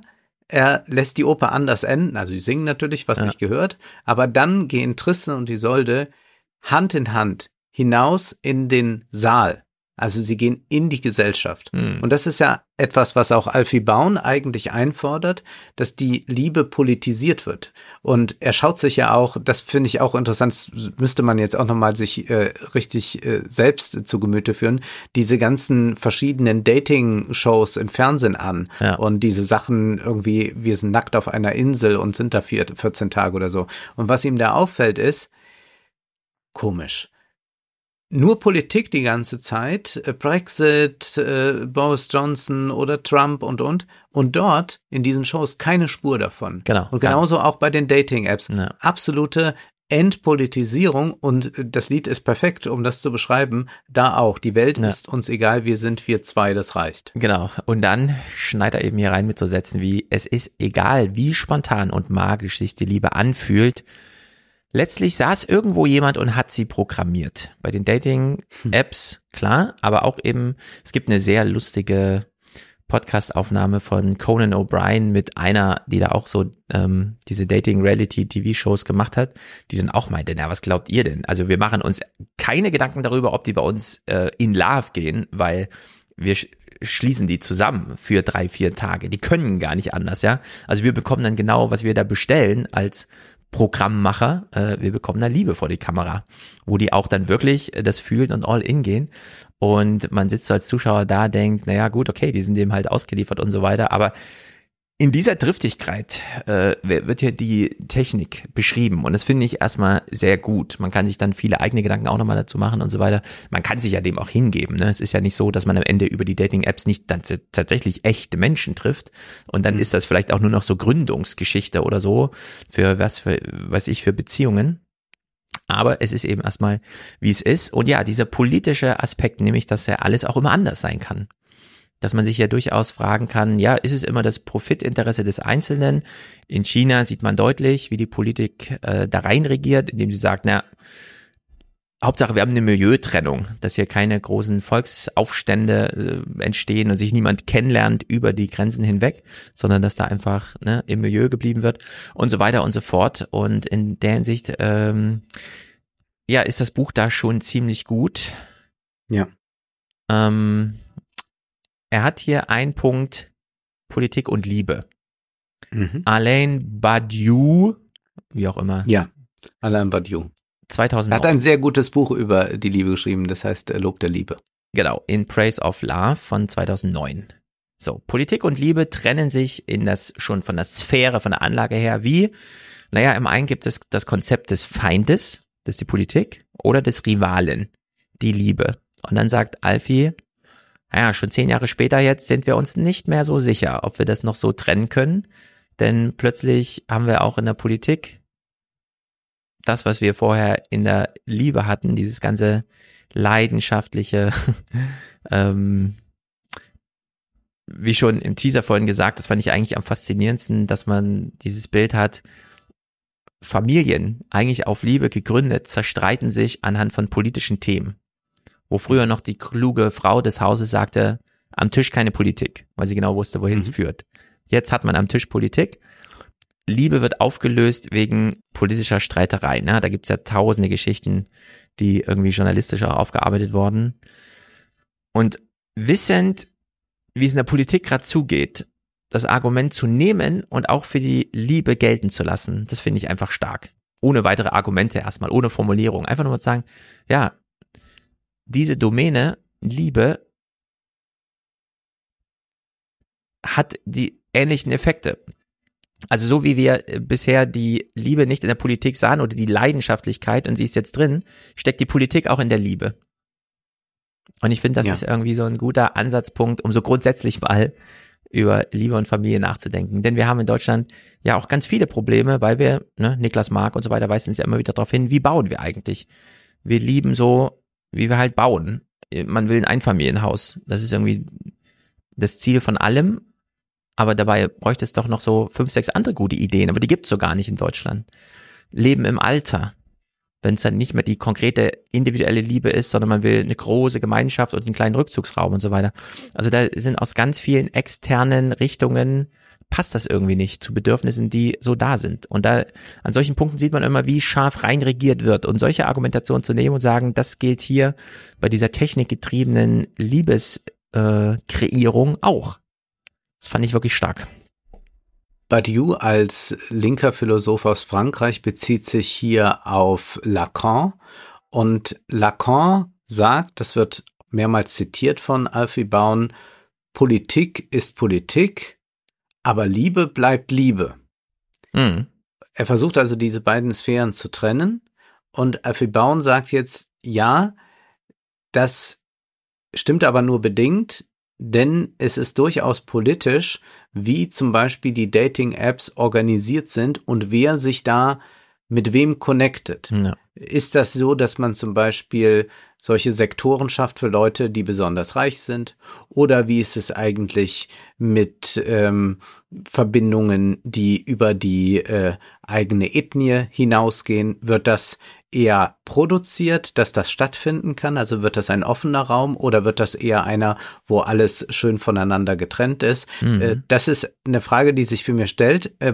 Natürlich, also was diese gesellschaftliche Organisation der Liebe anbelangt, aber ich glaube, dass ich äh, Badiou dennoch recht geben würde äh, und auch Lacan, dass auch die äh, Liebe Liebe bleibt, also das ist da, also da, wo sie dann tatsächlich Realität ist, ähm, diese Art der Politisierung äh, in gewisser Weise nicht mehr greift, hier bin ich auch Romantiker, dass ich äh, mhm. schon sagen würde, dass es äh, das geben kann, was alle Koordinaten äh, verändert oder auch die Welt fast verschwinden lässt. Also dass das schon auch da ist und da sind wir aber ein, an einem Knackpunkt, den wir jetzt hier nicht vertiefen können, nämlich äh, die Auseinandersetzung mit den Poststrukturalisten und auch der, der Gender-Theorie, inwieweit das alles historisch ist, ja. wie alles organisiert ist und auch die Liebe, oder ob es doch so etwas wie anthropologische Konstanten gibt, wovon eher die Psychoanalyse ausgeht, äh, wenn man jetzt äh, bei Freud und Lacan nachgeht, was aber jetzt nicht meint, dass die so einem komischen Identitätsdenken und Essentialismus unbedingt mhm. anhängen. Aber das ist etwas, was man sich äh, erst einmal fragen muss, inwieweit man da mitgeht. Was diese Organisation der Liebe anbelangt, dass es dann zu einer Desire Revolution, einer progressiven Desire Revolution wird, frage ich mich, wohin führt uns das? Ich will einen Abschnitt vorlesen. Mhm. Da heißt es, ich habe den äh, vorab übersetzt. Dies könnte als Blaupause für die Entwicklung eines Algorithmus für eine Dating-Website dienen, der die in der Lage ist, die Art von sozialer Organisation zu durchbrechen, die bei bestehenden Websites üblich ist. Es könnte eine Möglichkeit geschaffen werden, Menschen miteinander zu verbinden, die Daten nutzen, um hilfreiche Vorschläge zu machen und gleichzeitig ein vielfältiges Spektrum soll so an klassen- und kulturbedingten Verbindungen unterstützt werden, die über die Filterblasen hinausreichen, die durch das äh, ähm, Internet der äh, Cyber-Balkanisierung entstehen. Wenn die Vorschläge auf metonymischen Verbindungen zwischen den ver zwischen der verwendeten Sprache und nicht auf der Ähnlichkeit zwischen den Nutzern beruhen, würden alle Daten, die der Nutzer in die Website eingibt, berücksichtigt und genutzt werden, aber der Prozess würde Verbindungen mit Personen, die sich von ihm unterscheiden, nicht ausschließen. Dies könnte zu gelegentlich wenig hilfreichen Vorschlägen führen, wenn das Wort links, also left äh, wing lautet, würde es metonymisch zu rechts Right-Wing vermittelt, auch wenn es unwahrscheinlich ist, dass diese beiden Nutzer, also Left-Wing, Right-Wing Leute, übereinstimmen, wodurch die Webseite eher das Gegenteil von Trump-Dating wäre. Trump-Dating ja. ist eine Plattform, wo sich nur Leute treffen, die Donald ja. Trump geil finden. Da der Algorithmus jedoch nicht nur ein, sondern hunderte von Wörtern verwenden würde, wäre eine solche Verbindung unwahrscheinlich. Vielmehr würde, äh, würden die Nutzer mit denjenigen in Verbindung gebracht werden, die ähnliche Begriffe wie sie selbst verwenden. Solche Karten könnten die Grundlage für einen Datensatz bilden, der nicht versucht, den Nutzer mit anderen zu verbinden, die dieselben Wörter verwenden, sondern mit verwandten Wörtern in einer riesigen Big Data Karte einer Art Wortassoziationsspiel mit Millionen von Spielern und zu einem Modell für die Herstellung von Verbindungen zwischen Menschen aggregiert. In einem solchen Modell würden sie nicht mit Gleichgesinnten in Verbindung gebracht, sondern mit denen, deren Diskurs sich mit dem ihren verbindet und überschneidet. Ja. Nun, Und was was, machen wir damit? Genau. Was ist, wenn es am Ende doch Grundkonstanzen gibt? Mhm. Auch äh, gesteuert über grundsätzlich dieses, wir haben überhaupt erstmal eine romantische Liebe, so wie Luhmann das aufgearbeitet hat über die Literatur. Alle lesen also, wie man mit Frauen umgeht und was Männer so beitragen müssen und dann macht man das. Denn Eva Ilus, äh, die er hier nennt, oder auch Schulmaid Firestone, den ich nicht kenne, Kannte ich auch nicht. die ja nochmal mit diesem, ja, am Ende äh, es sind die reichen Männer, die bestimmen über die Gefühlslagen. Ob das jetzt über Apps oder vorher anders und wie auch immer, ob jemand in die Kneipe reinkommt und da einfach nach Geld aussieht und entsprechend attraktiv ist oder halt über drei Fotos in so einer App. Und die Ungleichheit ist eben die Grundlage für Gefühlsentwicklungen. Gerade Frauen, die äh, viel nach Sicherheit sich sehnen, äh, ignorieren dann vieles und wollen dann einfach jemanden, der das bietet. Ähm, Männer, äh, weiß man auch, wonach sie sich so sehnen, ja, und dann gehen sie halt auf die etwas jüngeren Frauen, weil dann die Attraktivität noch so eine große Rolle spielt. So, und da so ein f- ähm, wohlwollenden Technikblick draufzulegen, um zu sagen, ja, die Technik kann vieles und sie sollte jetzt auch das mal aufbrechen und zur neuen Freiheit führen. Wie schon vorhin gesagt, das ist dann immer, keine Ahnung, da kann man mir noch so viel mit irgendwelchen Name-Dropping und hier noch eine Idee und da und so.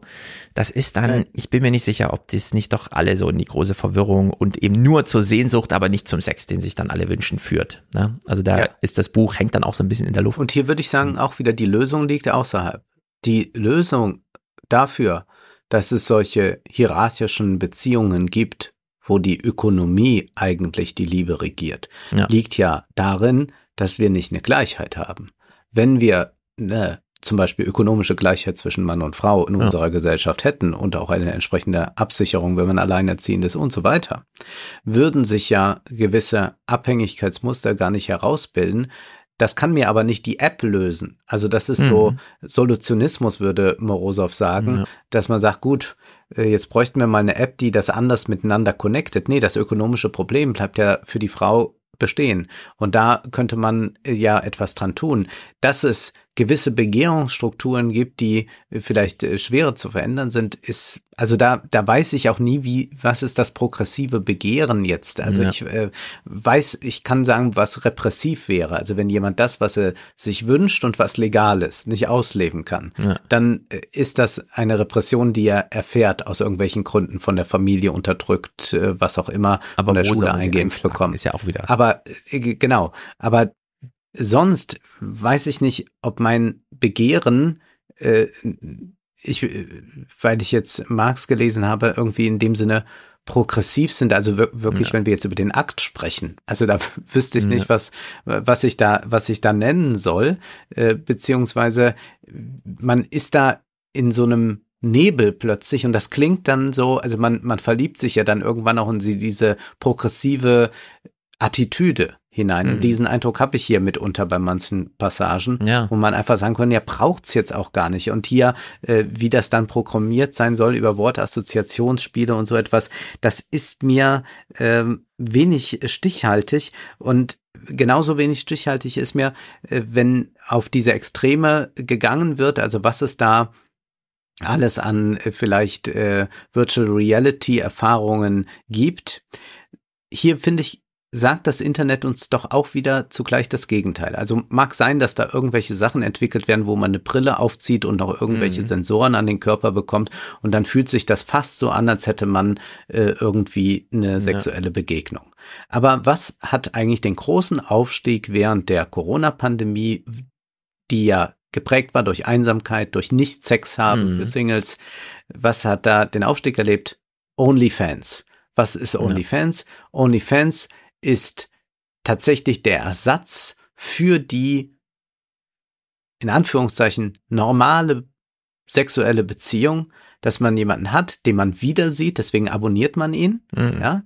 Man zahlt da Geld und also man, man abonniert ihn und man bekommt Amateuraufnahmen zu Gesicht. Das heißt also Leute filmen, fotografieren sich selbst. Also das, was man in einer Beziehung auch machen könnte oder man begegnet sich, dann braucht man sich nicht fotografieren. Das fehlt im Alltag ganz vielen Menschen.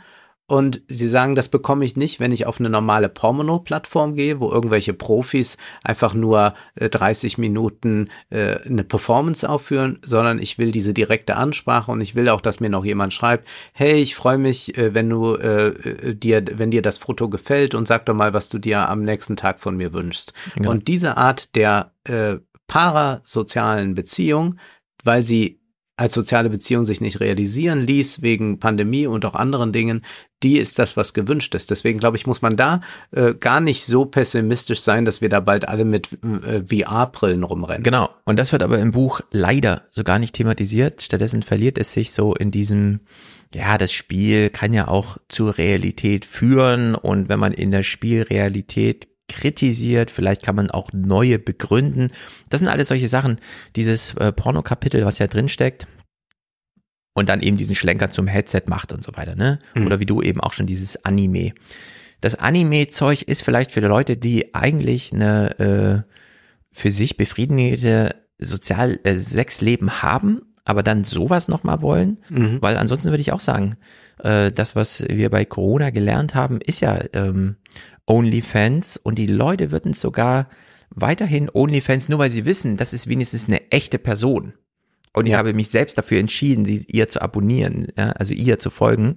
Ich Ähm, sehe sie in ihrer häuslichen äh, Sphäre, also da, wo ich auch gerne wäre mit jemand anders zusammen. Genau, dass das vielleicht den Leuten für immer wichtiger bleibt als, und da gibt's ja sogar noch einen kleinen, wenn auch nur einen Satz lang, Schlenker zu Westworld, wo man seine tiefsten Sehnsüchte ausleben kann, aber immer nur wohl wissend, ah, sind keine echten Menschen, die sehen einfach nur aus wie echte Menschen, aber sind keine echten.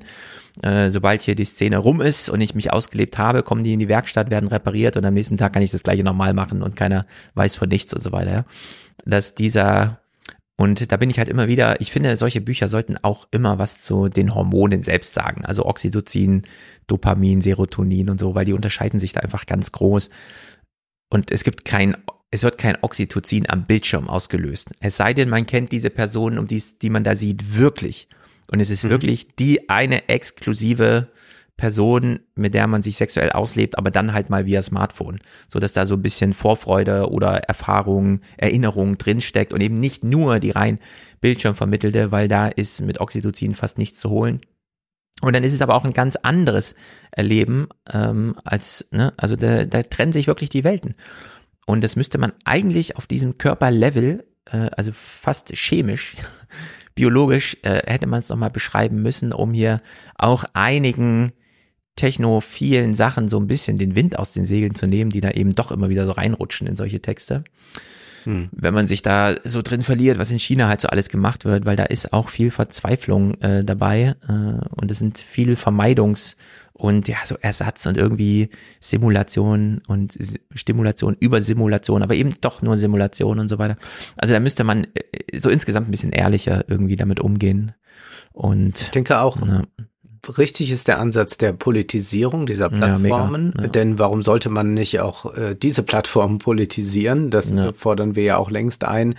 Bei all den Dingen, die so neu entwickelt werden, eigentlich müsste jeder Politiker äh, so eine Apple Keynote sich immer ansehen Mhm. und sich fragen, müssen wir da irgendwo eingreifen oder wird uns da sogar etwas offeriert, was wir politisch aufgreifen, was wir jetzt Ja. für andere verpflichtend machen? Und genauso, glaube ich, auch muss eine Auseinandersetzung, eine politische her mit diesen Dating-Apps, mit diesen äh, Plattformen. Auch hier äh, ist es natürlich sinnvoll, wenn nicht das von drei, vier Konzernen gemacht wird, die natürlich kein Interesse haben, die Welt zu verbessern, sondern äh, Mhm. das äh, Vermögen zu erhöhen. Und ja, ich glaube auch, dass sehr viele dieser Plattformen äh, äh, teils äh, hochproblematisch organisiert und programmiert sind und dass sich darin widerspiegelt, was in unserer Gesellschaft auch da ist. Und sicherlich kann man auch von der anderen Seite, also über Programmierung, die Gesellschaft wiederum ändern. Das ist ja so ein bisschen diese Idee hier, äh, die da mitschwingt. Aber ich glaube, das ist sehr limitiert, äh, solange sich nicht andere äh, Ungleichheiten ähm, hm. minimiert, äh, äh, solange die nicht minimiert werden. Generell glaube ich aber, ist es schon wichtig, dass man äh, Sexualität politisiert, aber nicht in so einer nebulösen Weise und dann treten wir damit in den Diskurs und was weiß ich alles. Da muss man auch sagen, das bleibt dann doch sehr akademisch und ja. dann ist kein Wunder, äh, dass man damit auch nicht viele Leute erreichen wird. Und das äh, müsste man ja tun, um wirklich dann äh, diese Matrix, die hier beschrieben wird, zu ja. verändern. Genau, ich will zum Ende zwei Punkte aufgreifen, die mir noch sehr gefallen haben, auch aus inspirativen Gründen für später oder Küchengespräche, die man so führt. Das eine ist ganz am Schluss. Es wird nochmal Richard Stallman und Lawrence Lessig genannt, also Free Software, Free Culture. Und das fand ich irgendwie einen guten Schlusspunkt, um nochmal darauf hinzuweisen, ja, die alles, was hier besprochen wurde, die Technologie ist natürlich hergestellt. Und da hat sich also jemand vorher einen Plan und ein Programm gemacht und hat es dann einfach durchgezogen und am Ende war im App Store eine Software und die nutzen jetzt irgendwie alle und da kann man also grundsätzlich überall eingreifen. Das sind keine sozialen Selbstläufer, so wie der Tanztee auch irgendwann anberaumt werden muss und so. Und es gibt eine sehr schöne Schlusspointe im Buch, als er nämlich schreibt, es wäre doch schön, wenn die so wichtigen Software-Heinis im Silicon Valley mal was Richtiges und Wichtiges machen würden, statt immer nur für die ein Prozent zu arbeiten. Ja, was wäre, wenn die all das, was sie können, wirklich mal für die gesamte Gesellschaft einsetzen würden und nicht nur für das Profitstreben der Einzelnen, die dann über Bande eben denken, aha, da ist eine Marktlücke, also manchmal Dating-Apps. Ähm, also das ist ein ganz wichtiger Punkt Vielleicht kann man das direkt in die Tat umsetzen, denn es sind ja gerade sehr viele arbeitslos geworden in einem Sektor, nämlich im Kryptosektor. Richtig. Du weißt, da sind viele Leute entlassen worden für all diese äh, ja. Apps und Mining-Geschichten und was weiß ich. Und das sind ja sehr fähige Leute. Da haben ja nicht irgendwelche Stümper gearbeitet. Und die könnten doch jetzt was Sinnvolles machen. Mhm. Genau. Bitte orientiert euch um und schreibt ähm, die Software muss nicht free sein, aber die Culture, die dadurch entsteht, das wäre schön, wenn die so ein bisschen entfesselt wäre. Und das andere ist so ein Hinweis auf Libido, Libido-Politik. Mhm. So, also die Sphäre Politik und äh, Liebe, Freundschaft sind also nicht ganz so entkoppelt, wie man glaubt, denn du hast ja Trump, Dating und so weiter. Menschen verlieben sich ineinander nur, weil sie den gemeinsamen politischen Feind haben. Ja, man begegnet sich, man trifft sich, man ist bei Veranstaltungen und da findet eine große Chose statt. Und Libido-Politik ist Politik, die weniger an den Inhalten ansetzt als, äh, als an diesen Methoden. Und äh, um was es genau geht, hört man sofort, wenn ich sage, die Rechten können es besser. Brexit, mhm. Trump, sie wirklich bei den Instinkten packen, sie in Gemeinschaften Meme zusammenschmeißen, Meme-Kultur pflegen, genau, der ganze Kram. Und äh, das sollte auch ein Auftrag für linke Politik sein. Ja. ähm, hier Definitiv. einfach keine Angst vor, ähm, was weiß ich, nur weil man glaubt, das ist zu billig oder so. Nee, wenn es Leuten Spaß macht, bitte machen. Ähm, denn man kann auch ein bisschen mit Schlager und mit Fackeln und mit allem, was man nicht mag, ja, bitte keine Fackeln. Also Fackeln, vielleicht, vielleicht können wir uns darauf einigen, dass wir nicht mit Fackeln mehr arbeiten in der deutschen Politik. Ja. Aber sonst können wir gerne auch mal den Schlager einsetzen. Zum Beispiel. Äh, das, das ist äh, alles richtig. Ich muss ja noch die Frage beantworten, die ich aufgegriffen mhm. habe, inwiefern wir erhalten das, was wir begehren, oder wir gesagt bekommen, was wir begehren sollen. Also unser Begehren sich erst durch die Pornoseite, durch die Dating-App herausstellt. Und ich glaube, die Antwort von Alfie Baun ist sehr stark, die formen, was wir begehren, was wir vorher noch nicht begehrt haben. Ich würde es ein bisschen abschwächen und sagen, nicht im ganz grundsätzlichen Sinne wird da geformt, was wir begehren. Also es wird nicht so sein, mhm. äh, dass man sich nur lange genug das eine ansehen muss und dann begehrt man etwas plötzlich völlig anderes oder so. Also um jetzt ein äh, Beispiel zu nehmen, äh, der Homosexuelle wird nicht durch heterosexuelle Pornografie umerzogen werden äh, oder ja. so, ja. Also sonst wären wir im Reich dieser äh, furchtbaren Konversionstherapien. Aber es ist natürlich so, dass, und das gilt ja auch genauso für das Kino, damit beschäftige ich mich ja deshalb auch, es gilt natürlich, dass äh, unser Begehren extrem dadurch geprägt wird wie wir dem da ausgesetzt sind. Also für mich war das auch zum Beispiel eine interessante Erfahrung, als ich äh, für das Influencer-Buch recherchierte und äh, dann mit Ole das Fitness-Influencer-Kapitel schrieb, das Körperkapitel. Mhm. Und wir dann wirklich so zwei, drei Wochen nur Fitness-Influencer uns ansahen. Was passiert da eigentlich? Und natürlich formt das einen selbst. Also nicht in der Form, dass ich dann gleich ins Fitnessstudio gerannt bin, aber man glaubt plötzlich, dass der eigene Körper ungeheuer defizitär ist. Ja.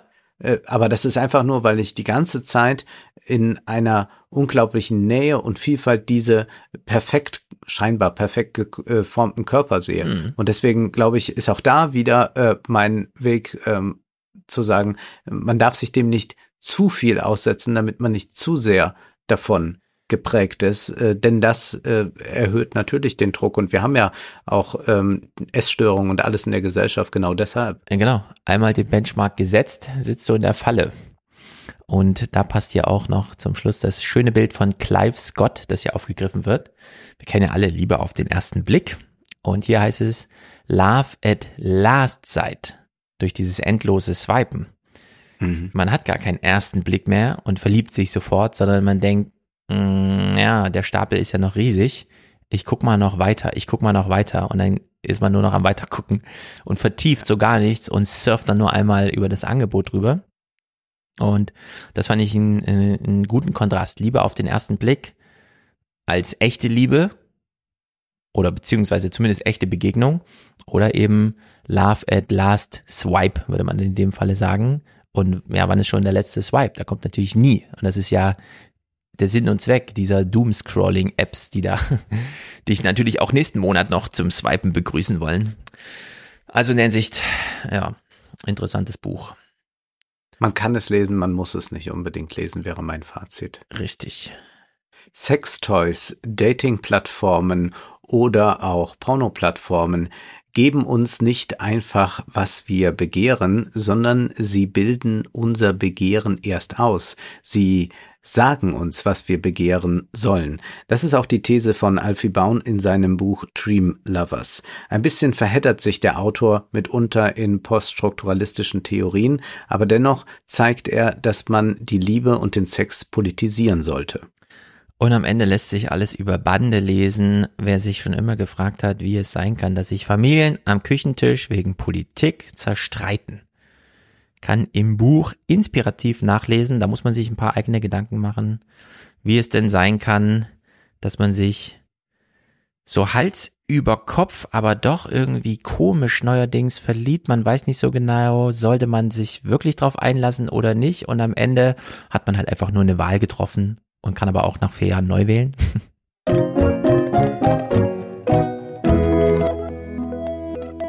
Wir müssen über Disney sprechen mhm. und über Hollywood und über China.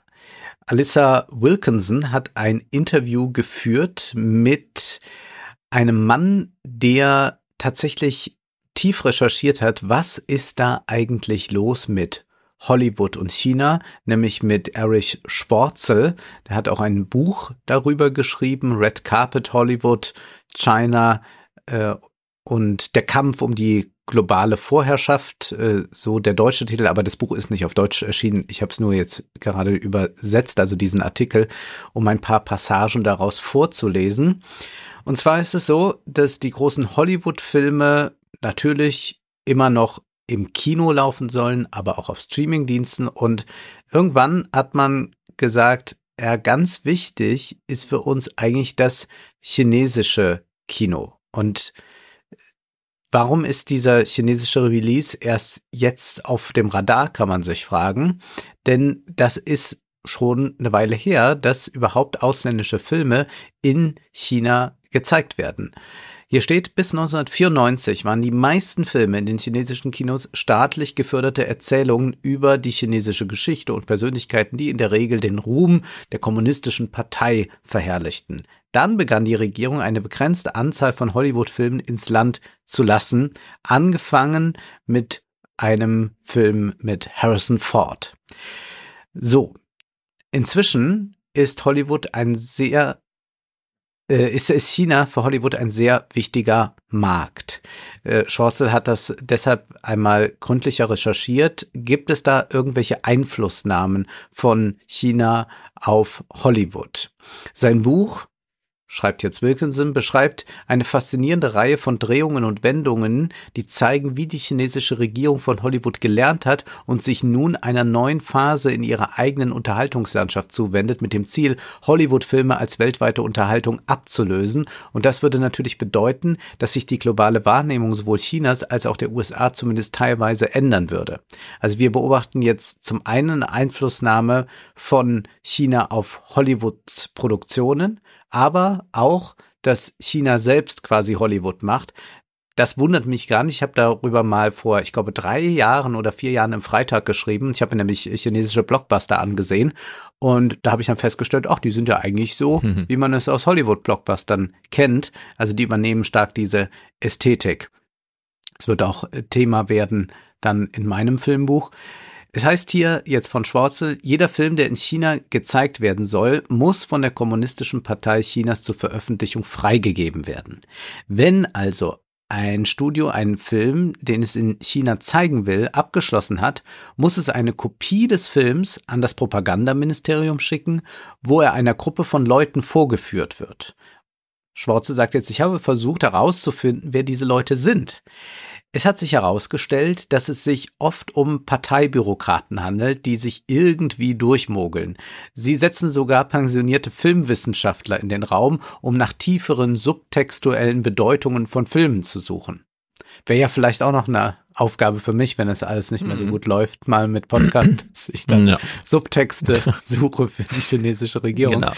Sie können sagen, dass der Film ohne Änderung zur Freigabe freigegeben wird oder er wird zur Veröffentlichung freigegeben, wenn man diese Dinge streicht und dann zählen sie was auf. Also es gibt natürlich das ganz Offensichtliche. Kein Studio äh, wird einen Film über den Dalai Lama drehen und den überhaupt versuchen, Hollywood anzudrehen, äh, äh China anzudrehen. Mhm. China äh, guckt da sehr genau natürlich drauf.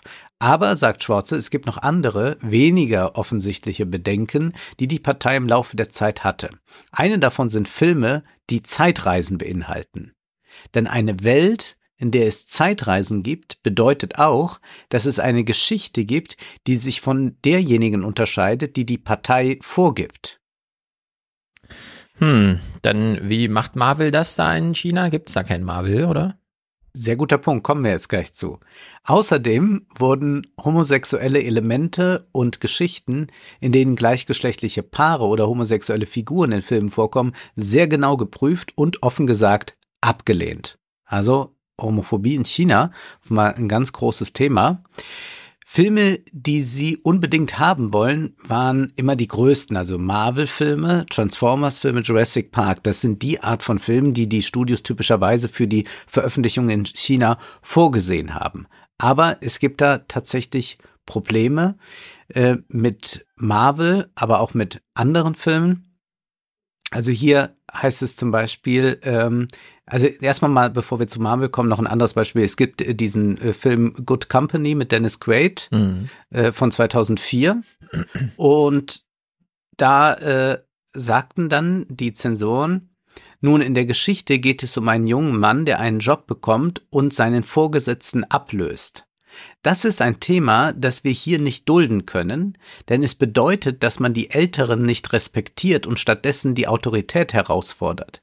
Jeder Handlungsstrang, der dieses Thema weiterführt, könnte sich als Riss in der Stabilität erweisen, die wir hier immer aufrecht zu erhalten versuchen.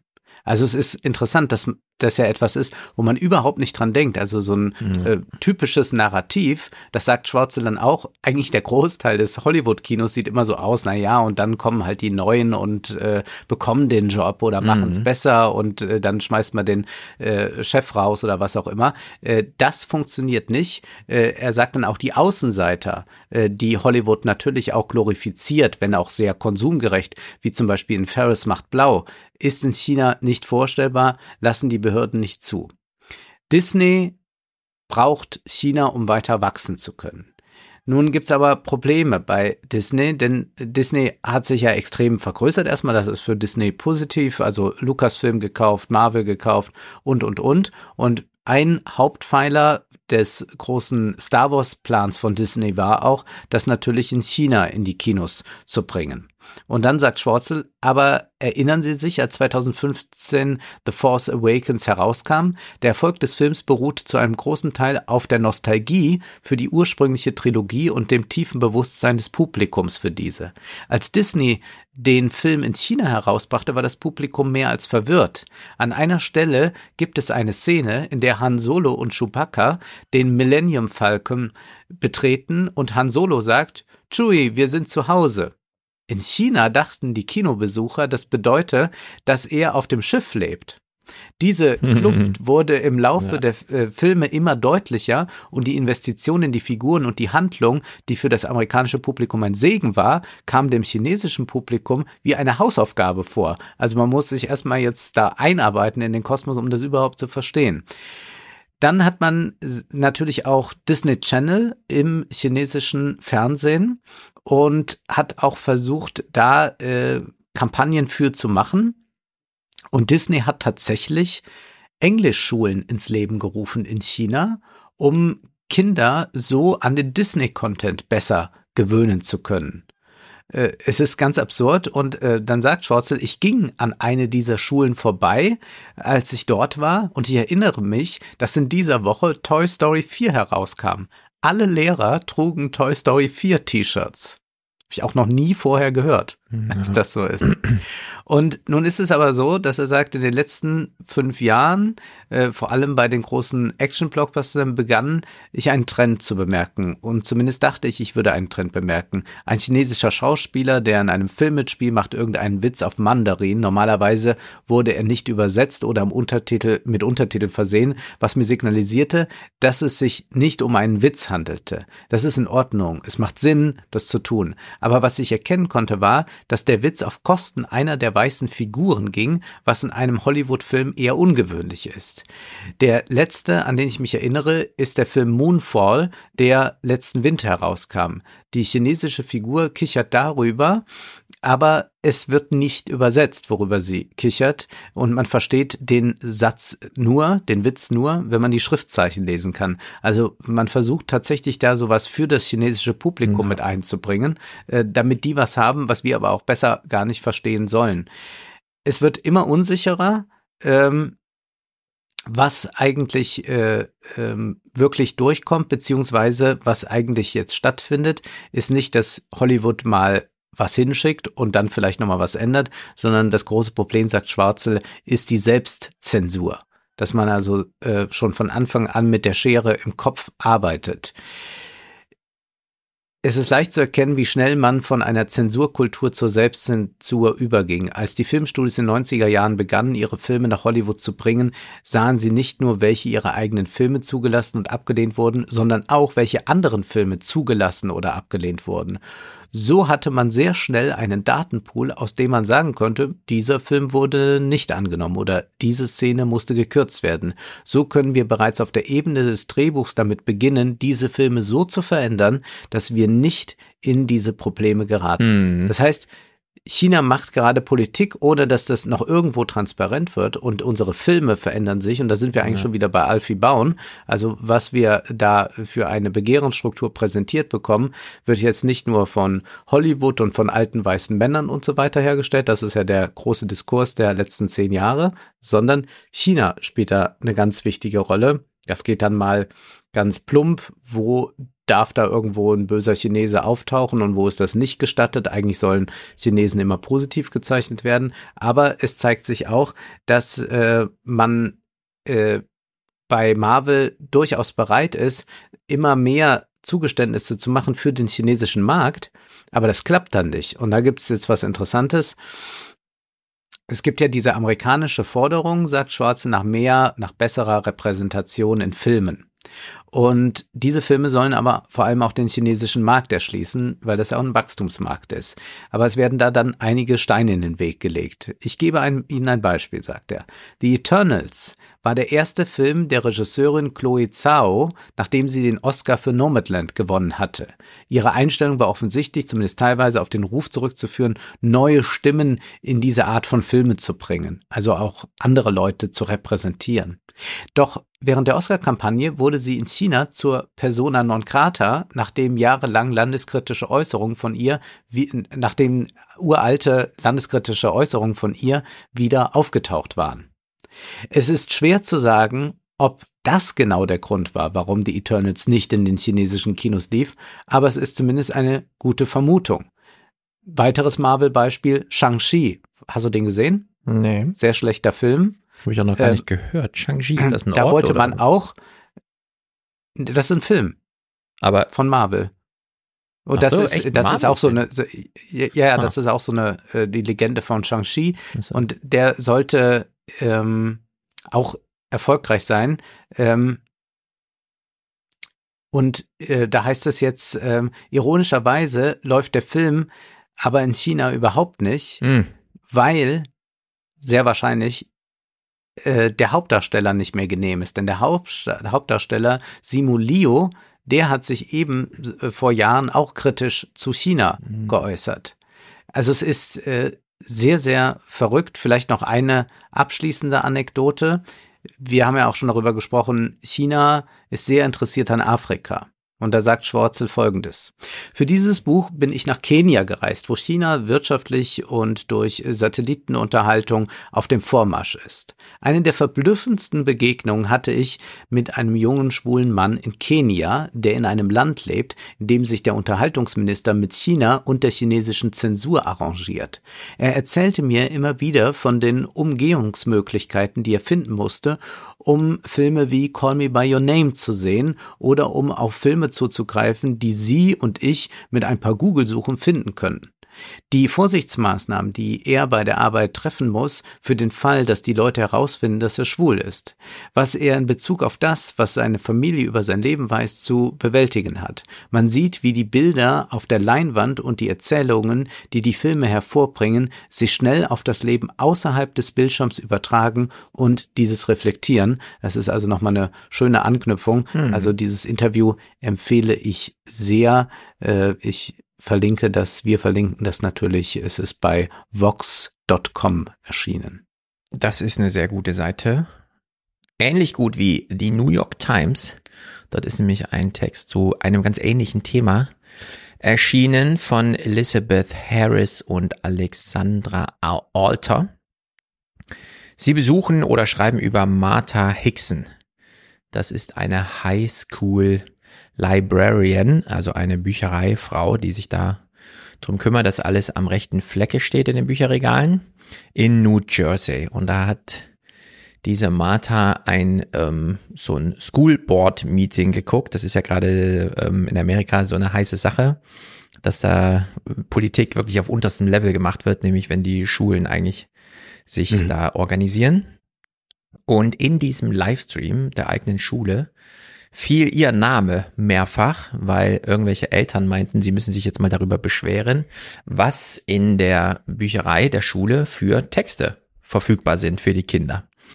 Und äh, da ist man voll in der identitätspolitischen Diskussion, denn diesen Büchern wird dann unterstellt, die bringen irgendwie die Kinder auf falsche Gedanken, irgendwas mit Homosexualität hier und falschen Vorstellungen da und so weiter. Aber dass eben namentlich dann die äh, Mitarbeiter der Bücherei ausgerufen werden, äh, genannt werden, das ist doch irgendwie neu.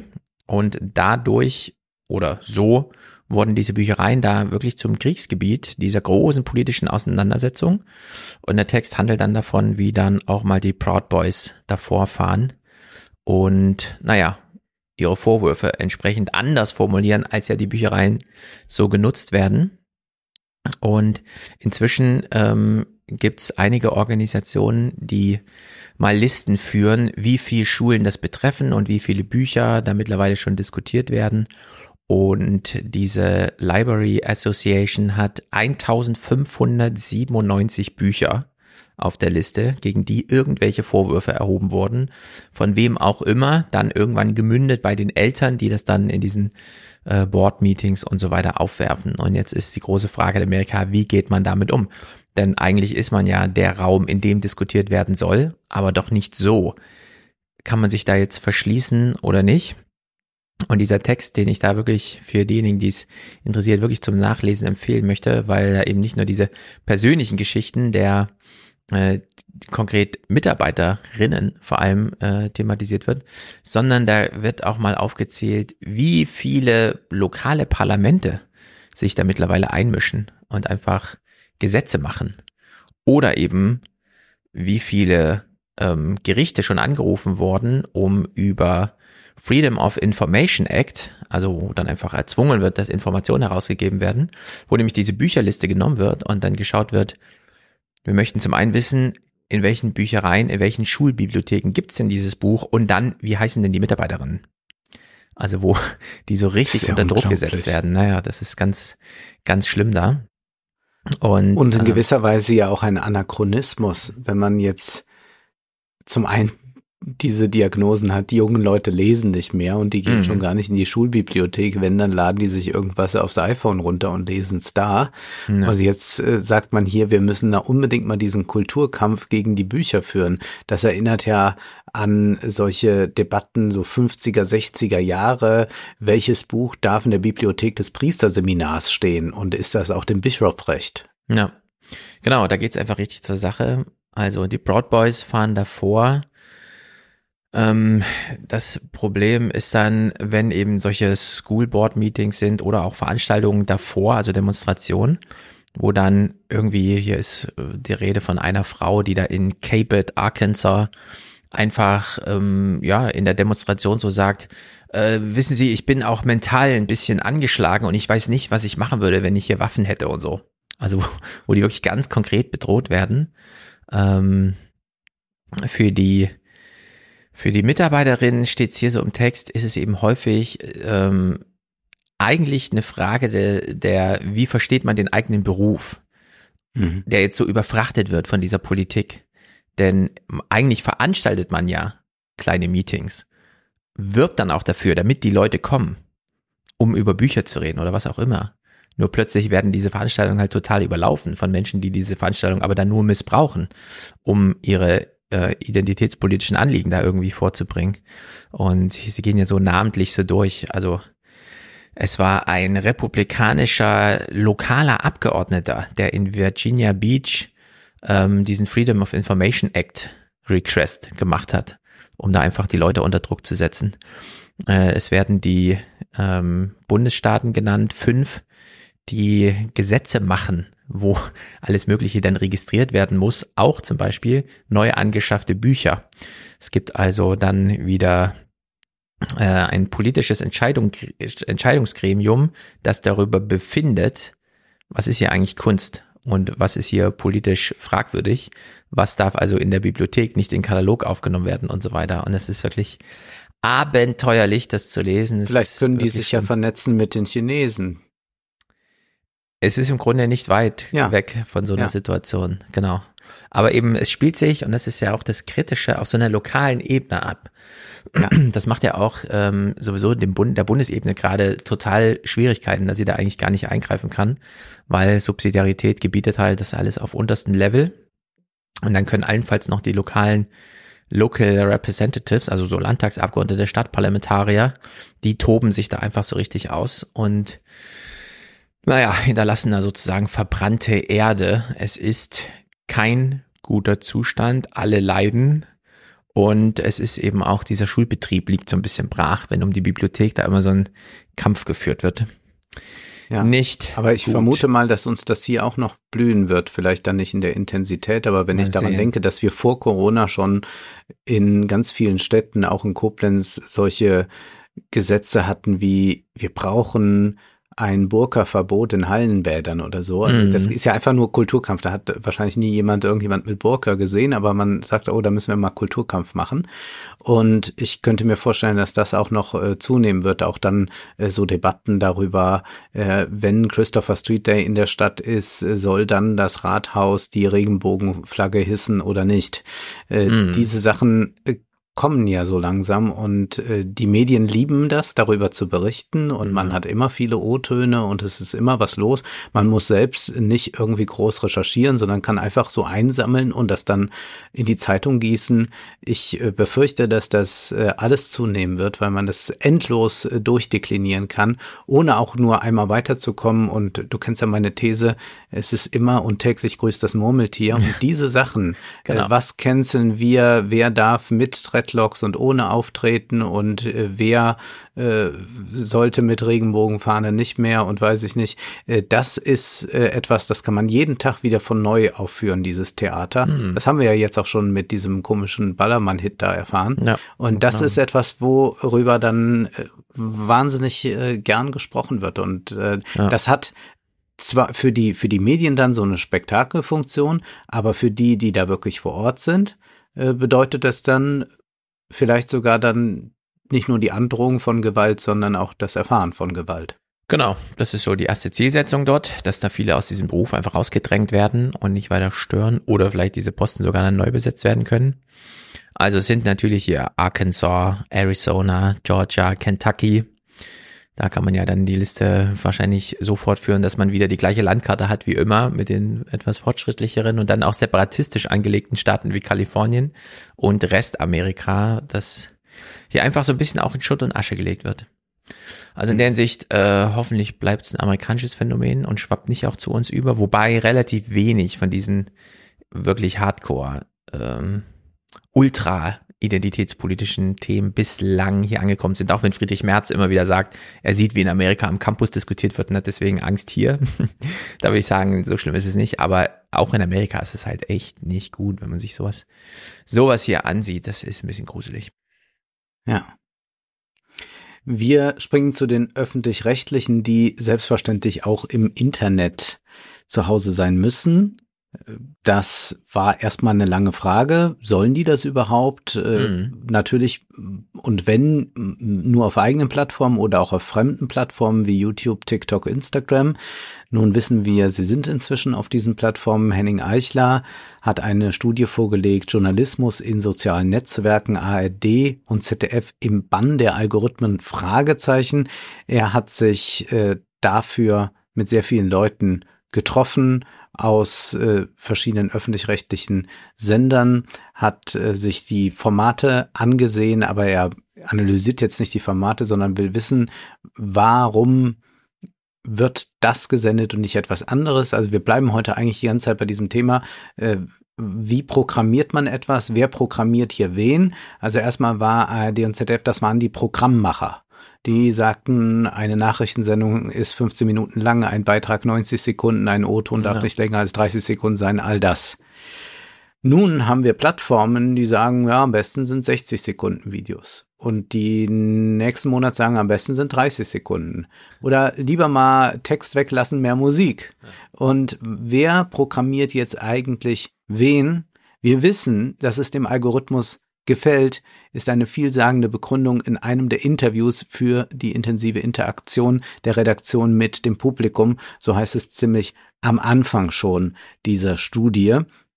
Und dem geht er jetzt also nach, inwieweit ist das denn so? Wir wissen, auch die öffentlich-rechtlichen setzen sich dem Quotendruck aus, obwohl sie das gar nicht müssten, glauben dann immer zu wissen, was das Publikum will und was man hier schon mal vorab sagen kann zu dieser Studie, der Quotendruck ist jetzt noch spezialisierter, aber er ist auch zugleich noch höher geworden. Er beginnt tatsächlich diese Studie mit so einem fast szenischen Einstieg. Was lief gut, was lief nicht so gut, was haben wir heute vor? Die Redaktion bespricht den Stand der aktuellen Produktion und blickt auf die frisch ausgespielten Beiträge zurück. Unverzichtbare Aspekte der Morgenrunde sind Zahlen und Zielgruppen. Welche Reichweite hat der Post von gestern?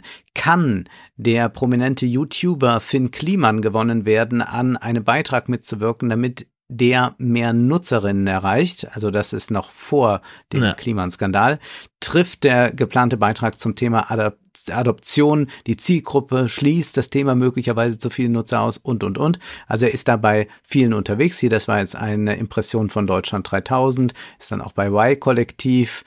Ähm, die erste Minute des Films muss noch YouTube-typischer werden, um die Aufmerksamkeit der Nutzerinnen zu wecken, ist man sich da an einer Redaktion sicher. Für die vorliegende Studie gibt es 273 öffentlich-rechtliche Angebote auf den verschiedenen Plattformen. Davon entstehen 75 exklusiv für soziale Netzwerke. Das heißt, das sind also Sachen, die nicht nochmal ausgespielt werden im Fernsehen. Und äh, das gibt es nicht nur in Form von Funk, sondern auch äh, hat äh, die Tagesschau Beiträge, die dann nur für TikTok zum Beispiel bestimmt sind. Und nun wird sehr viel Methodisches erklärt. Es wird auch nochmal die Plattformen werden erklärt, wie sie funktionieren oder wie wenig wir eigentlich über ihr, ihre Funktionsweise wissen. Immer nur so im Dunkeln tappen. Wie funktionieren eigentlich die Algorithmen? Wie müssen wir uns also darauf anpassen? Äh, Das überspringen wir jetzt mal, um zu so ein paar Aussagen zu kommen, die äh, Henning Eichler einfangen konnte und die oft dann anonym äh, sind. Also indem er einfach nur mal äh, so Redakteure befragt hat, äh, wie sie das so eigentlich sehen. Äh, erstmal noch, bevor ich zu den Aussagen komme, die Zentralredaktion von Funk Hm. hat, das wusste ich auch nicht, eine eigene Business Intelligence aufgebaut, mit der über alle bespielten Plattformen hinweg Daten gesammelt und ausgewertet werden.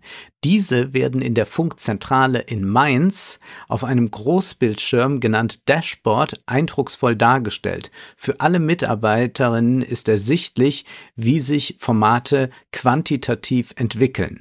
Die Zahlen haben direkten Einfluss auf die Inhalte. Wenn die Reichweite hinter den gesteckten Erwartungen bleiben, wird das Angebot überprüft, inhaltlich weiterentwickelt und bei anhaltendem Misserfolg eingestellt. Hm. Also man hat den, den Quotendruck die ganze Zeit vor Augen und äh, nennt das jetzt äh, modernes Fernsehen oder mo das ist modernes Medienmachen.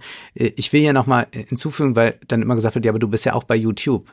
Bis heute, und ich bin jetzt seit elf Jahren da, habe ich noch nie diese Statistik ausgewertet von YouTube. Das Einzige, was ich sehe, ist, wenn ich ein Video veröffentliche, ist auf dieser Startseite, wie viele Leute das letzte Video gesehen haben äh, und äh, wie lange sie dabei geblieben sind. Und mehr kriege ich von all dem nicht mit, habe ich Mhm. niemals reingeguckt. Ich habe einfach immer nur das gemacht, was ich machen wollte und das kann ich auch nur jedem empfehlen. Aber hier, die machen natürlich hier, ne, nehmen alles mit, analysieren alles aus.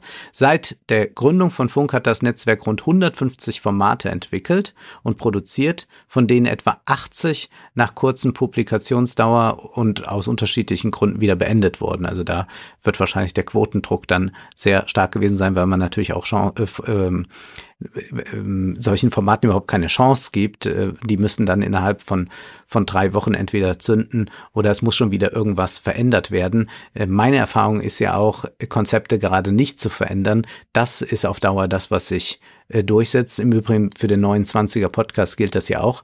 Ähm, also wir haben da ja äh, einen kontinuierlichen Hörerzuwachs. Mhm. Äh, und ich glaube, das liegt jetzt nicht äh, äh, äh, oder wie ich würde sagen, es liegt ganz klar daran, weil wir es nicht ändern. Aber hier geht es die ganze Zeit Konzept neu entwickeln und so. Da entstehen dann ja auch so bürokratische Apparate und äh, viele Leute, die mit Dummschwätzen viel Geld verdienen, die dann äh, ja nur noch auf diesen auf diesen Zahlen Voodoo bestehen und natürlich bleibt das Inhaltliche damit stark auf auf der Strecke. Zwar bestätigt man immer wieder, ja, wir haben natürlich unseren journalistischen Einspruch und so, aber man muss ja nur mal das meiste sich bei Funk ansehen, dann weiß man ja, wo der Hase läuft, äh, dass es da dann tatsächlich lieber darum geht, wie kriegt man noch irgendwelche Influencer irgendwo hin. Überraschend auch, Facebook ist sehr wichtig, noch immer für die öffentlich-rechtlichen. Echt? Also für mich war das überraschend. Ähm, also ganz, ganz viele, die meisten Sachen, also die, äh, die, wenn man sich die Verteilung öffentlich-rechtlicher journalistischer Kanäle und Accounts in den sozialen Medien ansieht, dann ist auf Platz eins Facebook, Platz zwei Instagram, dann Twitter, dann YouTube, dann Spotify und erst dann ganz unten TikTok. Also TikTok wird vermutlich dann auch noch größer werden, aber Facebook äh, mit Abstand auf Platz eins hätte ich auch nicht gedacht. Aber wenn man sich diese ganzen äh, Regionalfernsehgeschichten ansieht, dann glaube ich schon, dass das sehr stark da ist. Mhm. Nun kommen wir mal zu noch ein paar Interviewaussagen. Da sagt eine Person, so doof es klingt, alles in allem muss man sagen, eigentlich ist es bei uns, glaube ich, fast nichts unabhängig davon, dass es auf der Plattform TikTok landet. Weder Form noch Inhalt noch Thema noch Ansprache. Das heißt, hier formt also die Plattform natürlich alles. Eine andere Person sagt, je länger man dabei ist, desto stärker geht man eben auf diese Konventionen ein.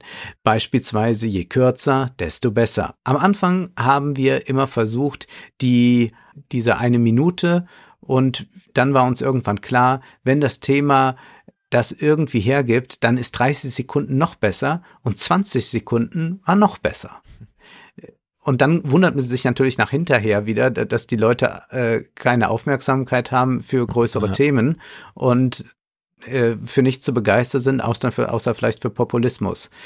Andere Person sagt, da habe ich mich eigentlich fast zu 100 Prozent daran orientiert, was auf der Plattform gut funktioniert, wie das auf der Plattform auszusehen hat oder wie zumindest die Sehgewohnheiten auf der Plattform ist. Da ist wirklich eine große Orientierung auch daran gewesen, muss ich auch nicht verheimlichen, weil wir orientieren uns an dem, was da läuft und was die Leute kennen und was die gut finden und was funktioniert. Also man dupliziert eigentlich das ohnehin schon vorhandene, will es dann ein bisschen aufhübschen oder ein bisschen journalistisch aufwerten, aber mehr geschieht dann eigentlich nicht. Und das ja. ist das für mich so tragische dabei, dass man nicht sagt, nee, wir sind auf diesen Plattformen, wir haben diesen Quotendruck erstmal nicht, wir können Gegenwelten aufmachen und sind so sehr überzeugt von unserer Qualität und unseren Einfällen, dass wir schon ein Publikum dafür generieren werden. Denn hier wird einfach nur darauf, äh, also eigentlich ist das ja, die sehen ja das Publikum, äh, wie eine Katze, der man auf den Schwanz tritt. Wenn man drauf tritt, macht die Miau.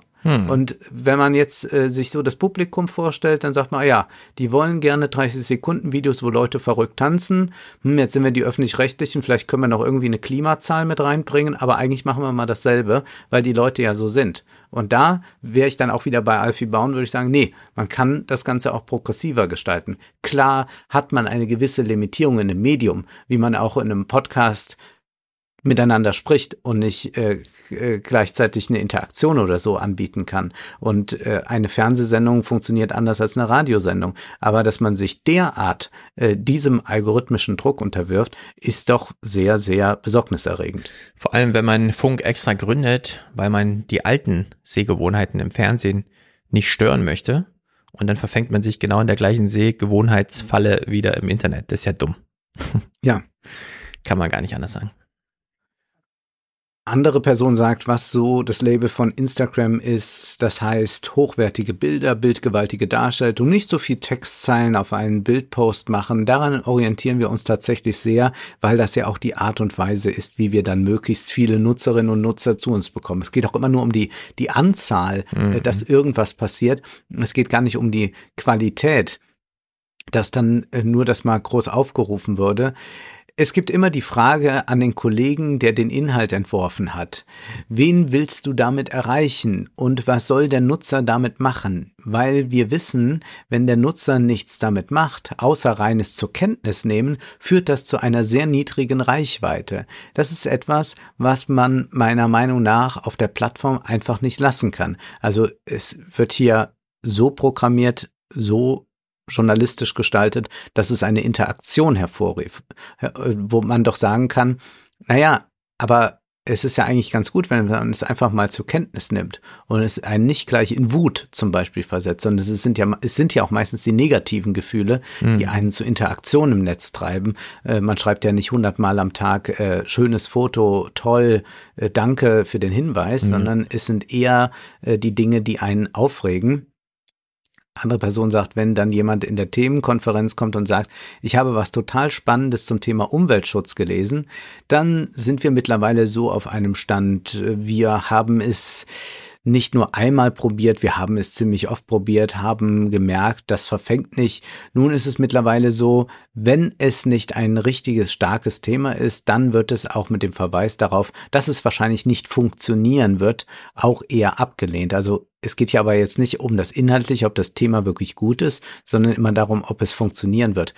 Es gibt dann auch Aussagen, die sagen, na ja, es ist alles gar nicht so schlimm und natürlich sind für uns journalistische Standards nach wie vor wichtig, aber es überwiegt doch, so mein Eindruck, eine Aussage wie diese. Im Endeffekt ist entscheidend die Zahl der Aufrufe. Die steht bei jedem TikTok-Video öffentlich daneben. Das ist für uns eigentlich das Wichtigste, weil wir eben möglichst viele Leute erreichen wollen, weil wir eben den Eindruck haben, wir sind für viele der erste Anknüpfungspunkt bei vielen Nachrichten. Mhm. Ja, aber man bleibt Anknüpfungspunkt, beziehungsweise man führt die Menschen nicht wirklich zu guten Nachrichten, zu einer ordentlichen Information, sondern das, was man macht, ist, man spielt das Spiel mit, wird aber nur deshalb auch gesehen, weil man das Spiel mitspielt. Ja. Und sobald man etwas anderes anbietet, ziehen die User nicht mehr mit. Weißt du, wo man das am wunderbarsten erleben konnte?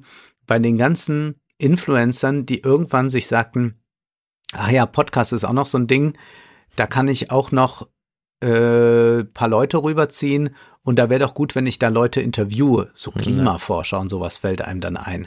Und da musst du dir mal so Aufrufe, wenn das bei YouTube dann zu sehen ist, ansehen. Die haben dann 500, 600 Aufrufe, ja. Leute mit einem Millionenprofil bei Instagram, weil einfach diese Community nur Bikini-Fotos oder so ein Kram sehen will. Die sagen nicht, ach toll, und jetzt setzt sie sich auch noch mit dem Klimawandel mhm. auseinander. Und ähnlich ist es auch bei diesen ganzen äh, TikTok-Formaten. Also es ist ähm, ja sehr, sehr äh, traurig irgendwie zu, zu sehen, wie sehr da nur auf diese Zahlen geguckt wird. Ich könnte jetzt noch viele weitere Beispiele äh, anführen, aber ich empfehle da mal in diese Studie reinzulesen. Die ist sehr lang, 116 Seiten, man muss das nicht komplett durcharbeiten, aber dass man mal so einen Eindruck gewinnt. Es ist da sicherlich nicht alles verloren, das will ich nicht sagen, aber es ist sehr traurig, äh, weil ich ja ein Anhänger des öffentlich-rechtlichen bin, dass man sich so den Plattformen unterwirft mhm. und eigentlich nur das macht, was die Influencer schon zu Genüge tun. Ja, man hätte immer gedacht, sie machen es jetzt besser und so. Klar behaupten sie auch von sich, es ist ja alles besser, aber vom Prinzip her ist ja jetzt doch alles nur diese große Soße, die man ein bisschen mit umrührt, wo man das einen Löffel reinhalten will. Nun gut. Elliot Page äh, ist euphorisch. Der Text heißt die Euphorie des Elliot Page. Es ist ähm, selbst formuliert, wie auch immer. Es wurde übersetzt aus einem englischen Text und bei Esquire erschien eine Publikation, die ich soweit auch nicht kenne. Und wir folgen einfach mal diesem Selbstgespräch einer eines Transmanns. Wir kennen äh, Umbrella Academy, kenne ich jetzt nicht, aber dafür gab es Oscar-Nominierungen wahrscheinlich oder wie auch immer das hier gemeint ist. Ach nee, das ist der Film, der jetzt aktuell oder die Serie, die aktuell auf Netflix mhm. läuft und hier nochmal genannt wurde. Also, wahrscheinlich der berühmteste Transmann der Welt, das kann sein. Und es war eben unbeschreiblicher Hass, der da ganz lange eine Rolle spielte, was mich ein bisschen gewundert hat, weil warum und so. Sie mhm. war doch nun eine ganz unschuldig und deswegen wurde sie ja auch gebucht damals und jetzt als Mann äh, auch nicht auffälliger, würde ich sagen. Also wirklich sehr komisch, wo es dann immer eine Rolle spielt, aber umso lehrreicher dann, dass man es da mal hört. Mhm. Was habe ich durch meine Geschlechtsangleichung, nicht Umwandlung, Angleichung gelernt? Ich kann gar nicht sagen, was es für eine Freude ist, sich se endlich selbst zu sehen. Äh, denn jetzt, äh, wie sie verändert aussieht oder er verändert aussieht, ähm, aber in meinen Augen sehe ich endlich aus wie ich selbst. Wenn wir immer hier so über Trans-Personen reden, dann geht es ja häufig darum zu fragen, wo wollen sie denn hin? Welches Geschlecht ist ihnen denn genehm und dann bietet man ihnen ja auch noch ganz viele an. Das ist ja häufig in der Realität ganz anders, dass man eigentlich ziemlich genau weiß, äh, in welcher Form man leben möchte. Dann ist es sehr häufig männlich oder weiblich. Es ist gar nicht so dieses, diese Vogue-Debatte, die sich da so niederschlägt, bei denen die tatsächlich betroffen sind. Aber es wird immer ein bisschen ausgeblendet, dass man ja auch irgendwo herkommt. Also man entscheidet sich ja nicht für ein anderes Geschlecht, sondern auch gegen eins, das man schon hat. Und das wird irgendwie relativ, äh, klar, der Leidensdruck wird thematisiert, aber es wird wenig da so in die Tiefe gegangen, um das nochmal zu beschreiben, dass man die Beziehung zu sich selber in diesem, in dieser Form gar nicht hat. Äh, und ich finde es auch immer noch ein bisschen unverständlich, ehrlicherweise, so darüber nachzudenken, denn wer man selber ist, das weiß man ja doch ziemlich gut, aber wenn man sich im Spiegel so gar nicht sehen kann, und zwar wegen etwas, das man auch gar nicht so leicht ändern kann, also wo jetzt Mode oder was auch immer gar keine große Abhilfe, sondern wenn dann nur so ein kleines Vertuschen darstellt. Das ist hier schon ganz interessant dargestellt. Das ist äh, ganz gut, äh, dieser Punkt. Das erinnert mich jetzt wieder an dieses Lied, das ich mal zitiert habe von Romy Haag, die blaue äh, Gitarre. Mhm. Ähm, auch sehr spät diese äh, Geschlechtsangleichung vorgenommen. Das war so in den 80er Jahren. Und äh, da gibt es dieses Lied, das Klaus Hoffmann äh, für Romy Haag geschrieben hat. Und da gibt es auch diese äh, Passage, also sie geht zurück zu dem äh, Haus, äh, wo sie herkommt und sieht äh, da in dem Spiegel äh, aber nicht mehr äh, die Person äh, von früher. Und äh, das Lied endet dann äh, damit, äh, und wenn der Wind von Holland weht, dann wird mir wieder klar, dass was ich heute, was ich heute sehen kann, schon immer in mir war. Hm. Also es geht wirklich auch darum, dass wirklich das, dass ich äh, dass man es sehen kann im Spiegel, genau. dass man sich dann sehen kann. Genau, diese Sichtbarkeit und er beschreibt es hier, endlich Teil der Welt zu sein und nicht mehr permanent den Drang zu haben, aus dem eigenen Körper entfliehen zu wollen. Also da steckt ja beides drin, ne? die Welt und mhm. der eigene Körper. Das ist irgendwie ganz interessant beobachtet, äh, denn es ging immer eine nie endende Angst und Nervosität damit einher, äh, sich nicht zu Hause im eigenen Körper zu fühlen.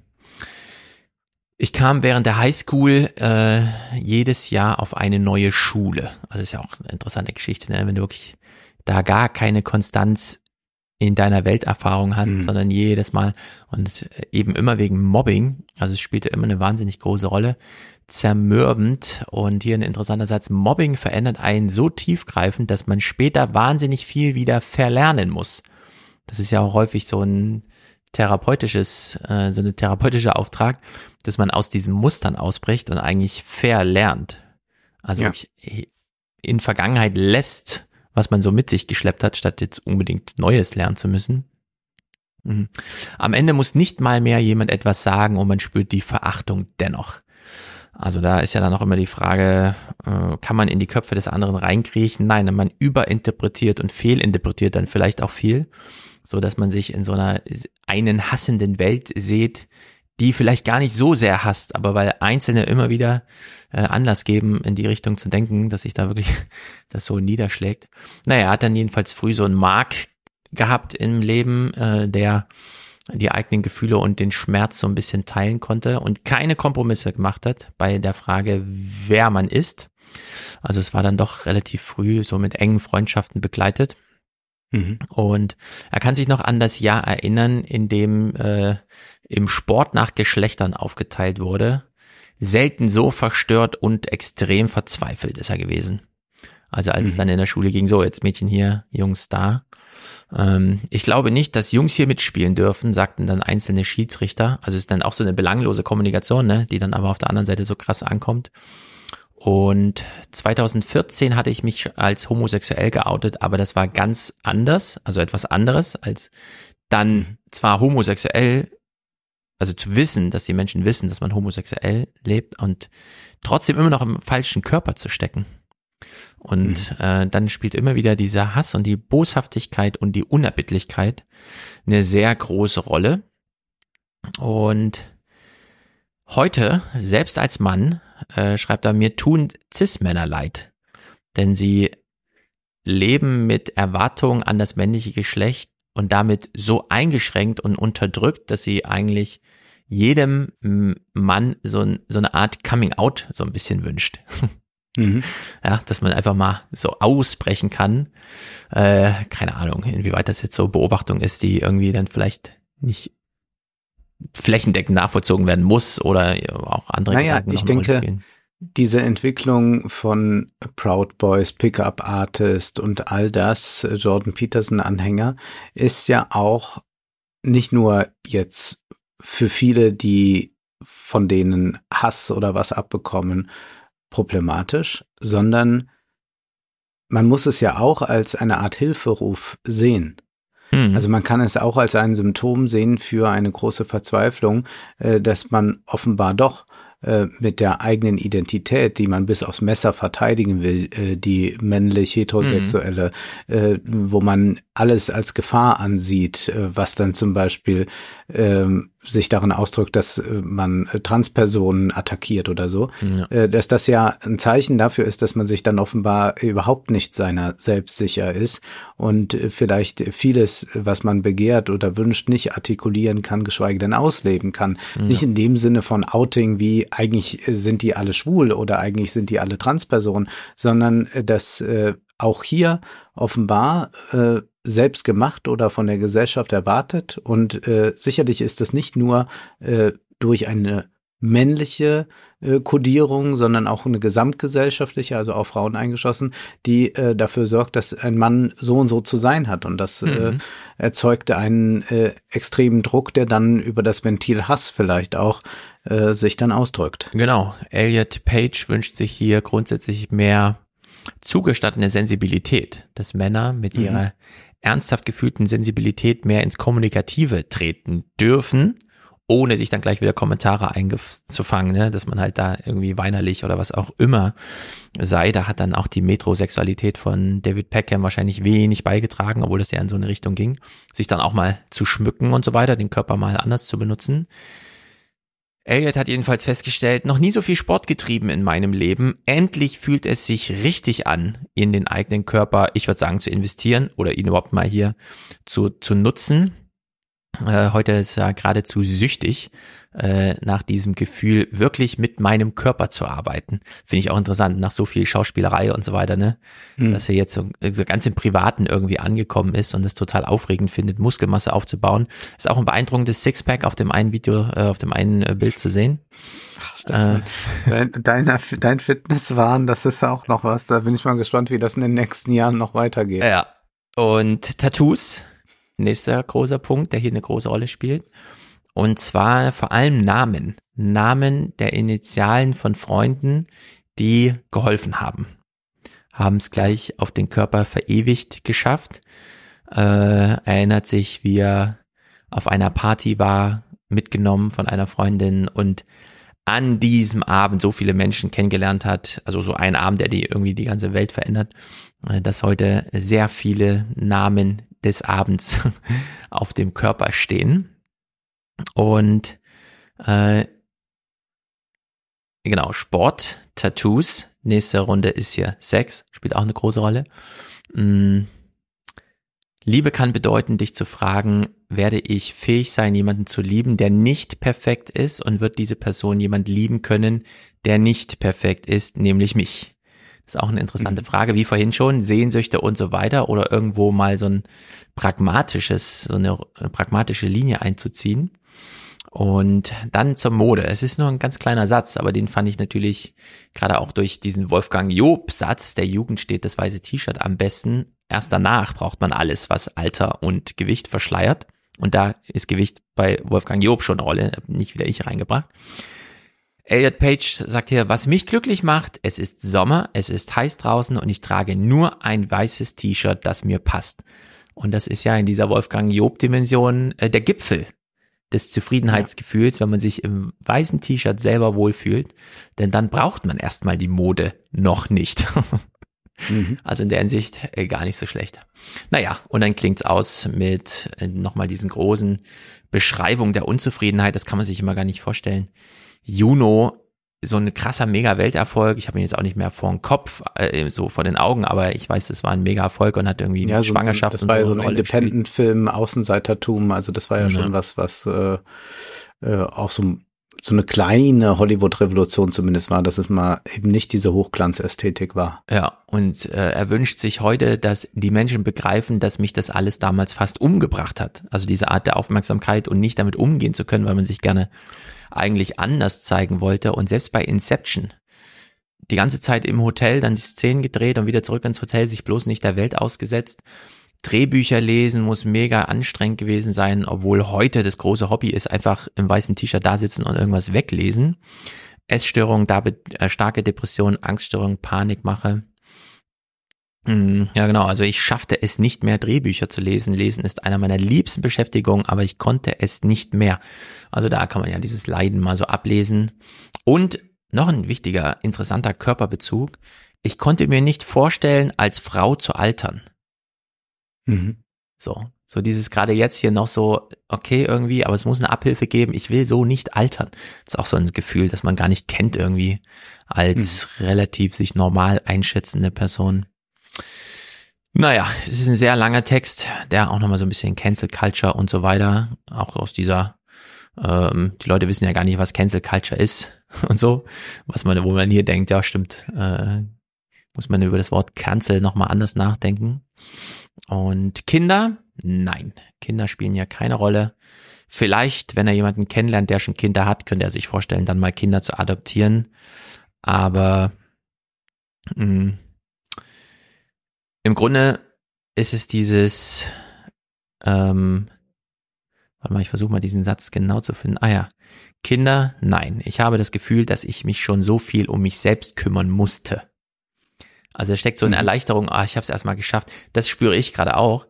Drei Kinder, das jüngste wird jetzt sechs und eingeschult. Damit hat man schon mal so ein, ein bisschen was absolviert, wo man sich nicht unbedingt denkt, oh ja, ich will noch mal so ein Jährling, ja, so ein richtig kleines ja. Baby, das nur rumschreit, dem man so gar nichts äh, richtig abhelfen kann, sondern nur so in Büchern oder aus Erfahrung nachblättert und dann hoffen wir, dass es funktioniert und dann wiegt man sie und singt ihnen was vor, aber es ist im Grunde einmal das Leben kennengelernt mit Kindern, die älter als sechs sind, äh, muss man sagen, ja, dann fahre ich lieber Taron, als mich da nochmal durchzuquälen. Und so scheint das hier auch zu sein. Ich habe mich jetzt erstmal genug um dann in dem Falle mich gekümmert.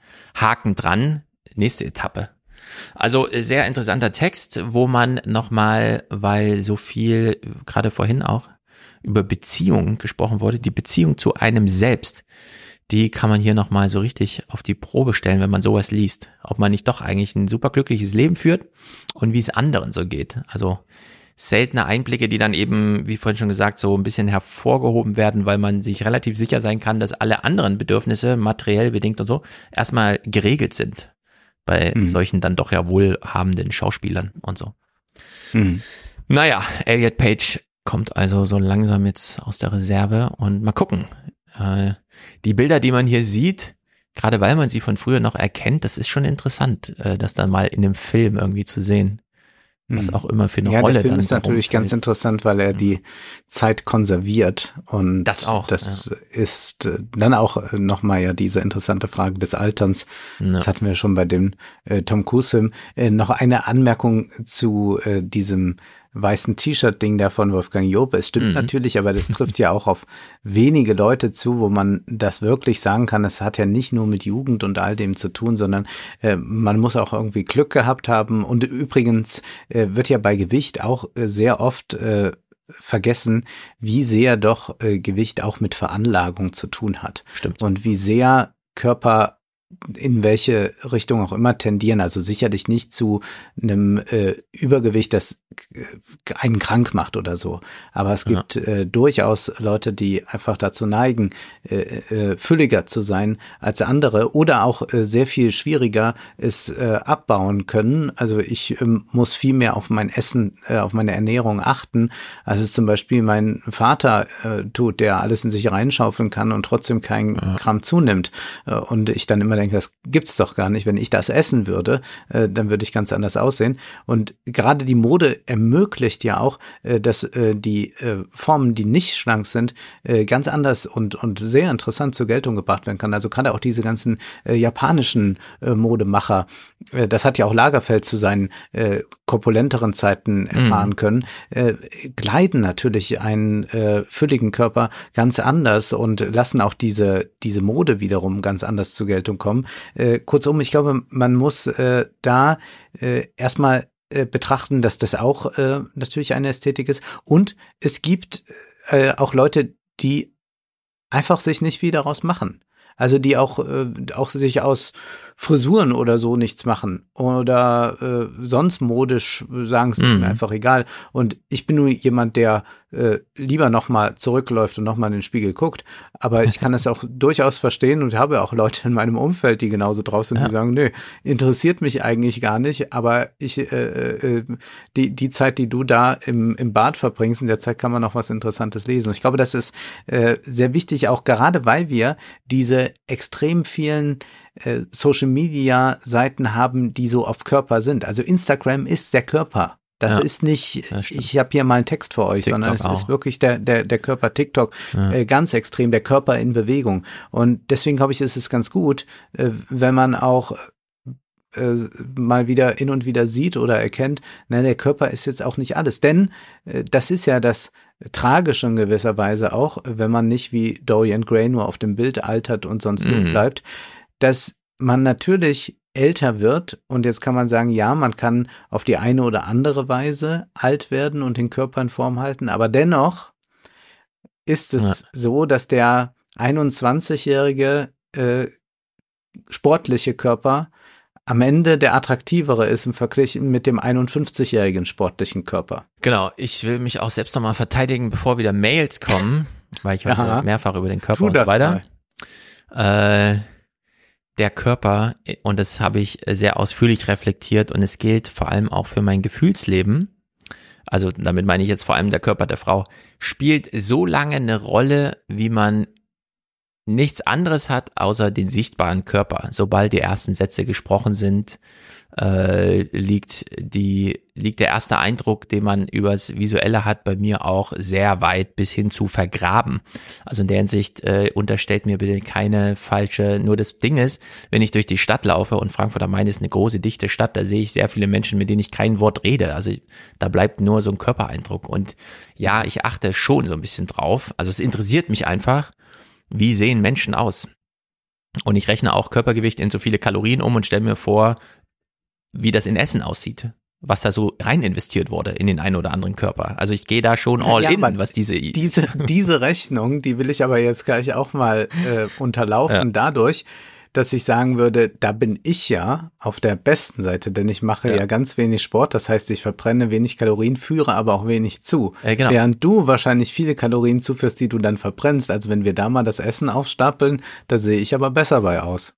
Genau, und äh, da spielt aber dieses äh, Kalorien, also die Gesamtbilanz eben eine große Rolle, dass ich dann Ja. eben auch denke, hu, da hat aber jemand, wie du sagst, viel gegessen und auch viel dafür getan, es wieder umzuwandeln.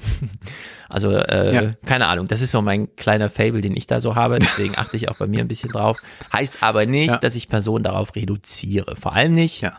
Wie gesagt, wenn es über so einen ersten visuellen, man läuft echt nur aneinander vorbei in der Stadt und dann, wen soll es jucken, ja? Ich, ich gucke ja da nicht mit äh, gehobenen Augenbrauen oder so, sondern ich, es interessiert mich einfach.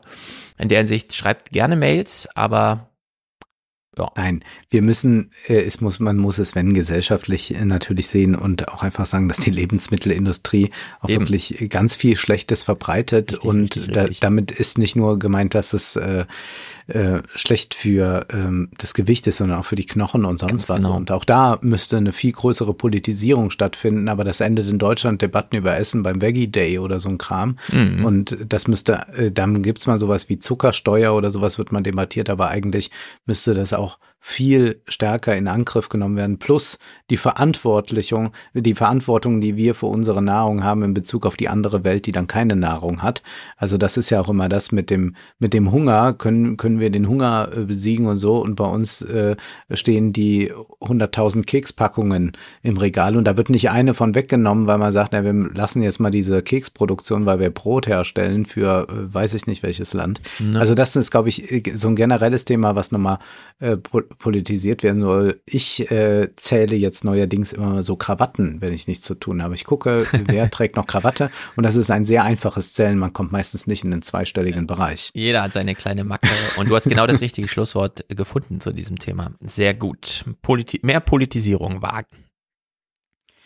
Ich will ganz kurz vorstellen, es gibt einen Erzählungsband bei Surkamp erschienen von Magdalena Schrefel. Sie ist eine Autorin, die mit Erzählungen kommt, die sehr viel von der Arbeit handeln. Sie hat in Wien studiert, in Leipzig studiert und dieser Band Brauchbare Menschen erzählt von Menschen, die arbeiten zum Beispiel als Sicherheitspersonal an Flughäfen oder die als Arbeitsmigranten aus Ländern wie Polen nach Deutschland kommen. Äh, Es wird aber auch erzählt von einer Beziehung zum Beispiel zwischen Vater und Tochter. Und auch da geht es um diese Frage des brauchbaren Menschen, inwieweit man sich eigentlich braucht. Also man kann diese Frage der brauchbaren Menschen natürlich mhm. unter der Verwertungslogik betrachten, das tun einige Erzählungen, aber auch dieses, welche Menschen brauche ich eigentlich? Und zunächst mal würde man sagen, ja, der Vater steht einem ja sehr nah. Und nun ist es hier eine ganz besondere Beziehung, die in einer Geschichte geschildert wird. Und zwar bekommt die Tochter von ihrem Vater in unregelmäßigen Abständen immer wieder Anrufe. Der Vater weiß aber auch gar nicht so recht, was mit der Tochter jetzt reden. Sie sehen sich so gut wie nie. Höchstens mal bei irgendwelchen Trauerfeiern oder so. Und dann ruft er Mann und sagt, Hallo, bist du das? Ja, ich bin es. Steve Jobs ist gestorben, der Apple-Typ. Kannst du dir das vorstellen? So war es am 5. Oktober. Am 1. Dezember ruft er an. Hast du schon gehört? Was jetzt genau? Christa Wolf ist tot. Ich habe mal ein Buch von ihr gelesen, aber bei der Stasi war die auch, oder? Also er sucht immer irgendeinen mhm. Anlass, die Tochter anzurufen und es ist immer, dass irgendjemand verstirbt. Und es ist recht wahllos. Also manchmal ist es dann wirklich noch jemand, wo er einen Bezug zu hat, ein Musiker, den er gehört hat. Aber eigentlich ist es nur dieser komische Anlass. Und es werden immer diese Telefonate, also es ist eine kurze Geschichte, werden so kurz äh, äh, geschildert. Manchmal ist es aber dann auch wirklich jemand aus der Familie, die Großmutter ist gestorben, dann reagiert man doch noch mal anders darauf.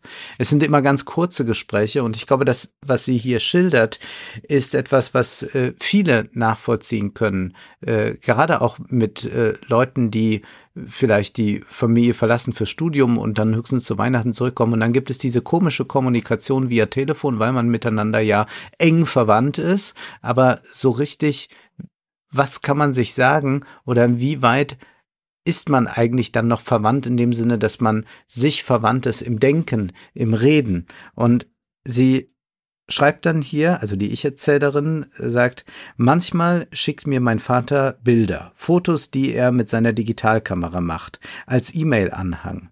Immer hatte mein Vater einen Fotoapparat. Vielleicht wollte er auch einmal etwas mit Bildern machen. Dafür spricht der Filmvorführerausweis, den ich einmal von ihm gefunden habe. Die Bildmotive sind ein Baum im Sommer, ein Baum im Herbst, ein Baum im Winter. Der Weihnachtsbaum. Mein Vater ist noch kein alter Mann. Trotzdem weiß ich, dass er einer werden wird. Ich sehe es genau vor mir.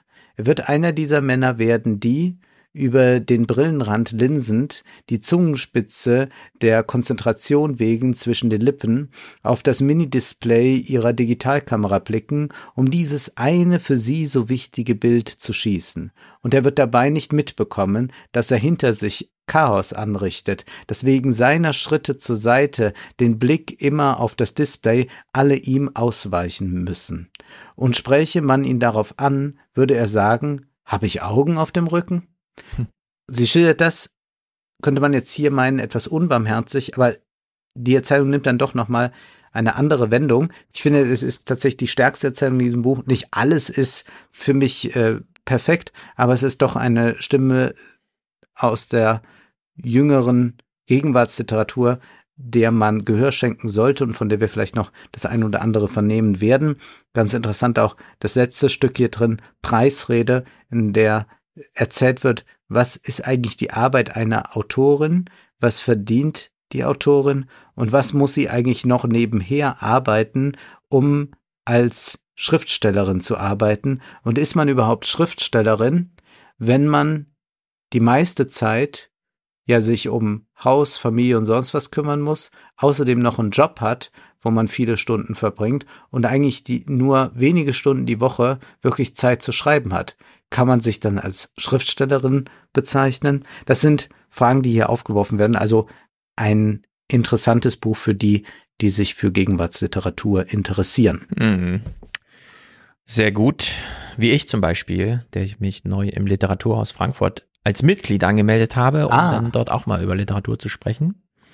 Zumindest einmal im Monat gibt es einen Termin, der mir bisher nicht passte immer. Aber keine Ahnung, irgendwann bin ich mal da. Kommen wir zu Zahlen und damit Futurama. Ich habe das nie geguckt, Simpsons auch nicht. Dort spielt es aber eine große Rolle. Mathematik. Und zur Einstimmung lese ich jetzt einen nur wenige Minuten alten Tweet vor von der hessischen, vom Hessischen Ministerium für Wissenschaft und Kunst. Unsere Zahl der Woche ist 70, genauer gesagt die 1970er Jahre. Bunt mit geometrischem Muster oder Prillblumen. Unter dem Titel Ob Pop Top Ausrufezeichen präsentiert die Museumslandschaft Hessen Kassel im Schloss Wilhelmshöhe in Kassel noch bis zum 25.09.2022 typische Tapetenmuster der Zeit. Das als kleinen Service. Ich weiß nicht genau, wie sehr Alten Republik das ist, aber es ist wirklich unglaublich. Und ich Aber- bin jetzt auf die Überleitung gespannt. Naja, Zahlen. Die Zahl des Hessischen Ministeriums für Das Wissenschaft und. Kunst ist 70. ja. Bei Futurama geht es auch um Zahlen. Ähm, Sie schreiben hier in Spektrum der Wissenschaften, äh, Maron, Manon Bischof, um genau gesehen. Äh, ja, der wissenschaftliche Humor hat ja durchaus äh, schon einen Weg gefunden. Äh, The Big Bang Theory und so weiter. Oder wie hieß das andere, dieses britische Ding da? äh, IT-Crowd, das ist ja alles wahnsinnig bekloppt. Und in Futurama gibt's ja auch ein Zusammenspiel von Unterhaltungsfernsehen und Wissenschaft, allerdings auf die Spitze getrieben, denn man suchte einen Spannungsboden und fand dann auch einen. Man erfand den genialen Professor Farnsworth, der eine Maschine entwickelt hatte, die Geist und Person von jeweils zwei Personen einmal miteinander vertauschen kann. Und dieses technische Angebot nehmen die attraktive Amy und dann der Farnsworth selbst an. Denn sie wollte schon immer mal einfach so viel essen, wie sie wollte, ohne auf die Figur zu achten. Das geht natürlich am besten in so einem Körper des alten Professor. Und seine Intention war auch klar, er wollte mal wieder in einem jungen, frischen Körper stecken. Also wenden die beiden die Maschine an, tauschen ihre Geister und stecken jeweils im Körper des anderen. Mhm. Daraufhin werden auch die anderen Figuren aufmerksam und tauschen wild hin und her. Und dann sitzt das Autorenteam von Futurama da und denkt sich, hm, die müssen wir jetzt wieder zurücktauschen. Aber wie geht denn das überhaupt? Das kann ja nur jeder mit jedem einmal tauschen. So, und dann stellt der eine fest, ah, Fen Kieler, ähm, ich habe ja in Mathematik promoviert, was man halt so macht, bevor man bei Futurama Autor wird.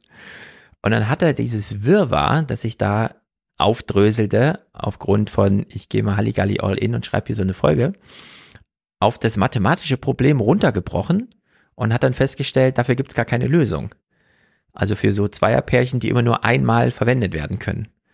Äh, Also musste er das erstmal formalisieren ähm, und hat sich dann hingesetzt und hat sich gedacht, ich löse es einfach selbst. Und dann besteht der Text hier auch auf der Lösung und äh, dem Weg, zeigt auch ähm, visuell aufgedröselt, also Kleid, einmal Geist, einmal Körper, Tate, Geist, Körper und so weiter, wie sie alle miteinander vertauscht sind in Pfeilen, kreuz und quer und wie man das wieder zurücktauschen müsste. Und die Lösung war dann am Ende, zwei weitere Personen reichen aus, aber manchmal muss man bis zu neunmal hin und her tauschen, um alles wieder zu, äh, zustande zu kriegen.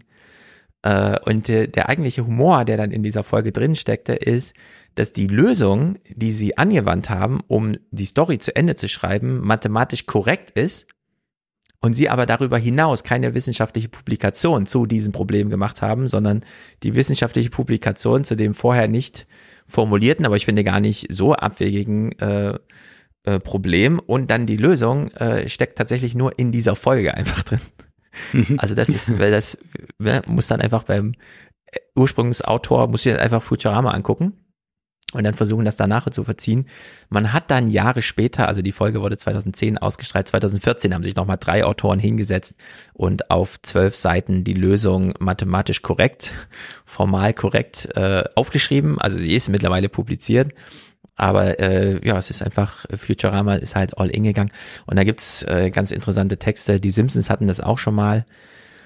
Homer stellt irgendwie fest in seiner Midlife-Crisis, dass er ja noch nie was ernsthaft und Wichtiges gemacht hat. Also nimmt er sich vor, irgendein so mathematisches äh, Problem zu lösen oder irgendwas zu erfinden. Er möchte gern so ein Thomas Edison sein. Und dann gibt's ein Bild, wo er an einem Tafelbild steht und auf der Tafel steht 3987 hoch 12 plus 4365 hoch 12 ist gleich 4472 hoch 12. Und das Besondere an dieser Art Gleichung, kennt man wahrscheinlich so ein bisschen vom Satz des Pythagoras, ist, dass es ähm, für das Ergebnis keine ganze Zahl über eins gibt. Also es ist immer eine Kommazahl, außer in diesem Fall der Ziffern, die ich gerade genannt habe, der Zahlen. Mhm. Aber auch nur, wenn man sie in den Taschenrechner eingibt, der irgendwann einfach aufhört und rundet und deswegen eine ganze Zahl rundet, statt irgendwo sechs Stellen hinterm Komma oder so zu runden. Und dann haben sehr viele sehr lang gegrübelt, denen das aufgefallen ist, warum Homer vor so einer Tafel steht, auf dem die einzige, die man kennt, die einzige ähm, mit Zahlen aufgefüllte Gleichung dieser Art steht, die tatsächlich ohne Kommas auskommt. Und fanden dann schon, das ist, das hat man nicht aus Spaß oder so dran geschrieben, sondern da steckt so eine gewisse Ernsthaftigkeit dahinter, weil der, ähm, wie heißt das Problem, der fermatische, der große fermatische Satz oder wie auch immer, irgendwie, ne, ein Name wurde da verewigt, der, der hat doch eigentlich, das ist doch, also der sagt doch eigentlich, es gibt diese ganze Zahl nicht und dann gibt sie aber plötzlich doch und dann, ah, es ist ein Rundungsfehler und so.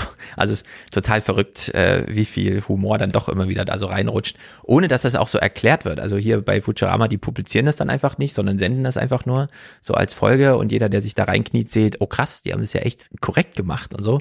Und bei den Simpsons war einfach nur das Tafelbild, da hat auch keiner jemals was dazu gesagt. Naja, ist äh, ganz witzig kann man hier nochmal, ich weiß genau, nicht genau, warum das jetzt im Juli hier Thema war bei Spektrum der Wissenschaft, aber ich fand es irgendwie ganz witzig, dass man da nochmal kurz Einblick in die, passt ja auch zu heute, wo wir so viel über Drehbücher und so weiter sprachen, wo man das nochmal unterbringen konnte.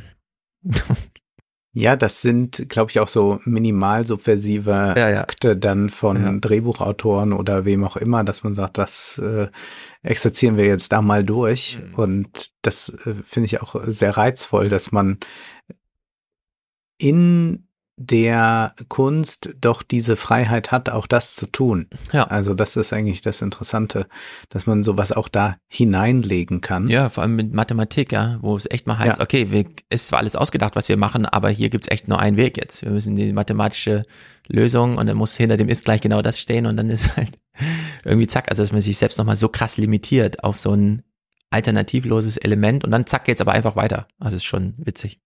Hm. Wir gehen zu den neuen Rechten. Und zwar gibt es eine Zeitschrift, die heißt Die Kehre, Zeitschrift für Naturschutz. Wir sehen hier schon, es geht also nicht um Klimaschutz, Naturschutz. Die Kehre, das ist natürlich ein Begriff, der kommt von Heidegger, also Mhm. der später Heidegger. Wie gehen wir mit der Technik um? Wie gehen wir mit der Natur um? Äh, Dieser Begriff, die Kehre, der auf Heidegger zurückgeht, bildet hier den Titel dieser vierteljährlich erscheinenden Zeitschrift, die ich jetzt hier natürlich nicht empfehle, aber die ich einmal gelesen habe, weil ich jetzt wissen wollte, wie setzen sich eigentlich neue Rechte, und das sind jetzt hier neue Rechte aus dem äh, erweiterten Kreis von Götz Kubitschek mit diesem Thema Umweltschutz, Mhm. Naturschutz und so weiter auseinander.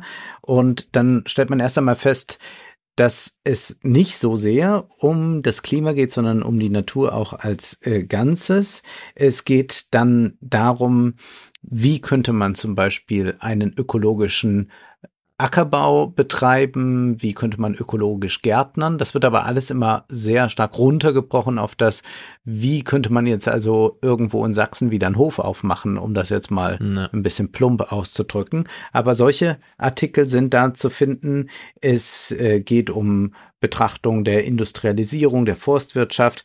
Äh, das ist mitunter dann ideologisch gleich aufgeladen. Manchmal aber ist es auch sehr deskriptiv gehalten. Es ist jetzt nicht so, dass aus äh, jeder Zeile einem da die neue rechte Ideologie äh, hinüberspringt. Aber man merkt dann schon, ah ja, es gibt so, ein, so eine gewisse Schlagseite. Also es wird von der industriellen Nahrung und der, dem industriellen Körper gesprochen. Also da ist dann auch natürlich das Zucker, das im Überangebot ist und sowas Thema. Und das fängt dann auch immer so an, dass man zunächst einmal, also man kann es ja immer so selbst an sich ausprobieren, man, man kann so zustimmen, ah ja, Zucker äh, wird da viel eingeführt, äh, das sind doch süchtig machende Stoffe, Ja. das ist gerade für Kinder problematisch und, und, und.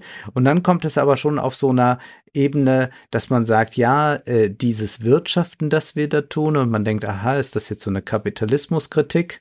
Und dann geht es hier auch um äh, Übergewicht und so. Und dann geht es aber in so eine äh, Richtung, dass man dann doch eigentlich so vom gesunden Volkskörper ausgehen mhm. will. Nicht, dass das so ausgesprochen wird, aber man kann es zwischen den Zeilen lesen. Äh, vor allem, wenn man weiß, woher die Zeitschrift kommt, wird es dann sehr viel eindeutiger gleich.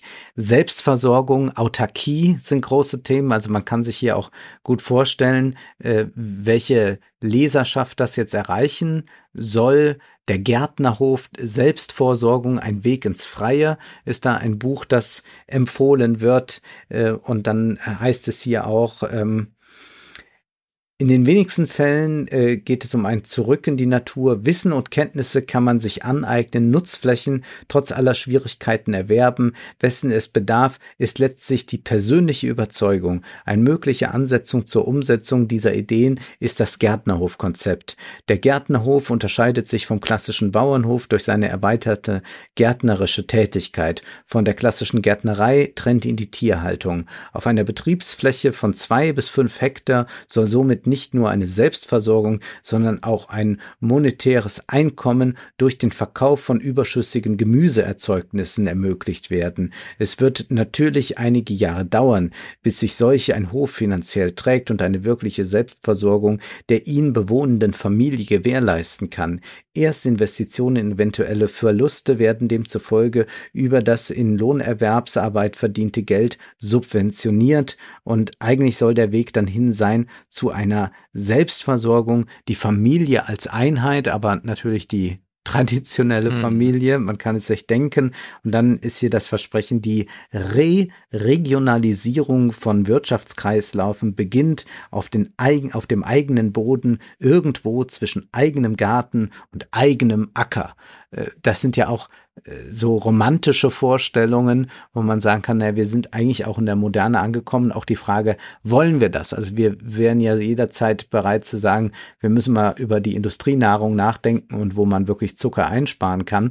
Aber wollen wir jetzt wirklich wieder in den Hof zurück? Also manche mögen das wollen, aber für die meisten gilt das nicht und vor allen Dingen ist ja auch gerade das Versprechen der Moderne, die Emanzipation aus diesen ja. familiär höflichen Strukturen. Aber hier wird es alles wieder heraufbeschworen, nicht allzu romantisch, aber ein bisschen doch schon.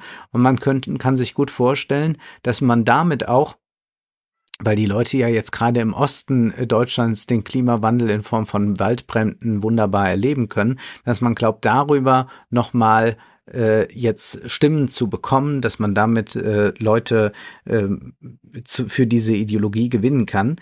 Ich will aber noch einen Text ein bisschen genauer kurz vorstellen, und zwar heißt der Masse und Abfall Überforderungen. Das eigentliche Thema ist nämlich Nahrung, dieser Ausgabe, jetzt diese zehnte Ausgabe habe ich gelesen. Und da ist ein Autor, der mir nichts sagt, August Nagel, der äh, schreibt hier, während die Massengesellschaften im Westen das Resultat wirtschaftlicher Erfolge und technischer Durchbrüche sind, die in der industriellen Produktionsweise mündeten, ist ihre Entstehungsprozessen den Drittweltländern dem unentrinnbaren Sog dieses Sonderwegs geschuldet. Sie sind historisch also nie Akteure in diesem Prozess gewesen, sondern lediglich Spielbälle. Da würde man sagen, ach, das klingt ja fast wie so eine mhm. antikolonialistische äh, Position. Äh, der Westen hat äh, die Entwicklungsländer immer unterdrückt und so weiter. Ja. Und hier, glaube ich, ist es jetzt wirklich nochmal ganz wichtig zu sagen, Vorsicht, nicht, dass man aus postkolonialistischer äh, aus, aus, aus, aus einem postkolonialistischen Standpunkt aus etwas formuliert, was dann plötzlich anschlussfähig wird für neurechtes Denken.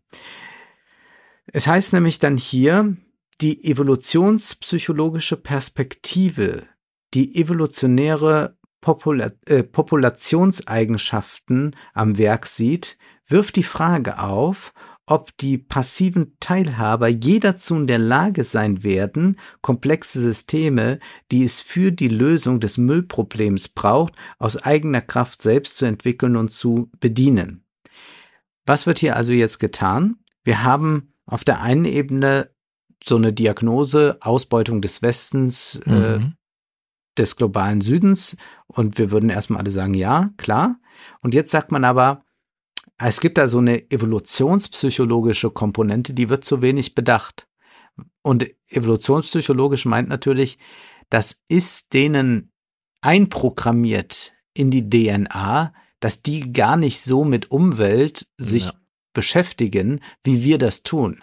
Das heißt, was hier eigentlich der Anlass für den Text ist, ist, dass man sagt, der Universalismus ist das Problem. Und hier würde ich zunächst mal sagen, wer postkoloniale Theorien vertritt, muss immer von einem universalistischen Standpunkt äh, ausgehen, denn nur dieser lässt eigentlich zu, dass man tatsächlich alle Menschen als gleich ansieht, denn sonst kann man sehr schnell in so etwas verfallen wie dieser Text, der das natürlich nicht zufällig macht, sondern absichtlich, wo dann gesagt wird, dass man eigentlich doch Folgendes verstehen muss, die sind anders wie wir, weil die Evolutionspsychologie sie anders gemacht hat, beziehungsweise sie unterscheiden sich in einem genetischen Sinne ne. von uns. Also das ist, das ist eine, ich glaube, das kann ich so scharf formulieren, eigentlich so ein Update von Rassentheorie, das hier vorgenommen wird. Es geht dann auch darum, die Intelligenzquotienten, die vermeintlichen, äh, zu äh, vergleichen der einzelnen Bevölkerungen und zu sagen, warum das so und so ist. Das heißt dann hier Zusammenarbeit zwischen Entwicklern und Unternehmen mit jeweils herausragenden plan äh, planerischen Fähigkeiten sowie Intelligenz hat den rapiden Anstieg von Wohlstand und Fortschritt durch Technik ermöglicht. Bodenflächen wurden fruchtbar und ertragreich gemacht. Das gilt für den Westen. Und wir sehen hier schon, wir waren so intelligent, deshalb haben wir das gemacht.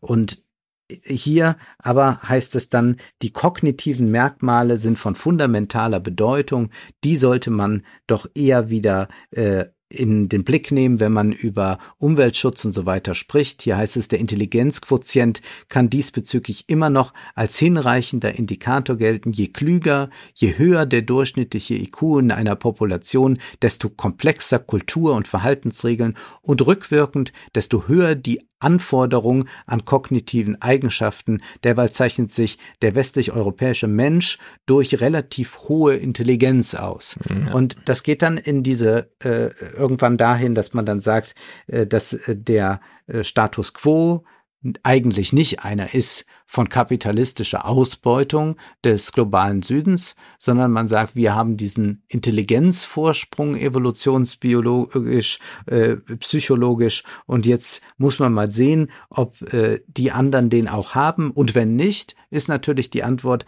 dann soll jeder schön separiert da bleiben, wo er ist äh, damit nicht irgendwas miteinander vermischt wird. Und da kommt dann natürlich der Begriff Heimat, der wird dann in dieser Weise aufgeladen. Und äh, das große Feindbild sind die Ideal global Universalisten heißt es dann. Mhm. Und man versucht hier quasi aus so einer antikolonialistischen Perspektive eine Weltordnung zu rechtfertigen, wo keine Flüchtlinge zu uns kommen und wo wir eigentlich sagen müssen, die Menschen sind so unterschiedlich und die werden dann auf ihre oder andere oder eine andere Weise schon mit dem Klimawandel auskommen. Und es heißt dann hier, es ist fatal zu glauben, westlichen Humanismus global etablieren zu können, Umverteilungsmaßnahmen respektive Entwicklungshilfe, die vorgeblich Wohlstand für alle oder zumindest das Angleichen des Lebensstandards weltweit zum Ziel haben, werden in Teilen Afrikas und Asiens in absehbarer Zeit das genaue Gegenteil bewirken. Hm. Das sei alles nur Ideologie, Imperialismus. Das Leben, darum geht es, im Einklang mit Gemeinschaft und Natur, kann nur aus langsamer Anpassung erwachsen, was mit anderen Worten heißt, wir halten uns daraus, äh, wir haben uns weil wir so intelligent sind, so entwickelt und dann muss man mal sehen, was mit den anderen passiert. Und da ist äh, die eigentliche ideologische Botschaft auch in dieser ganzen Zeitschrift dann zu finden, in solchen Aussagen. Und deswegen, glaube ich, muss man hier auch nochmal ganz klar diesen universalistischen Standpunkt klar machen. Auch wenn der Westen sich nicht immer an diesen Universalismus und seine Werte hält, muss man den nochmal ganz klar stark machen und nicht jetzt, nur weil Menschenrechte auch vom Westen verletzt werden, man in einem Atemzug die Menschenrechte mit abwickelt. Das ist ja auch etwas, wovor Slavoj Žižek schon gewarnt hat. Den Text hatten wir auch schon mal im Salon. Mhm.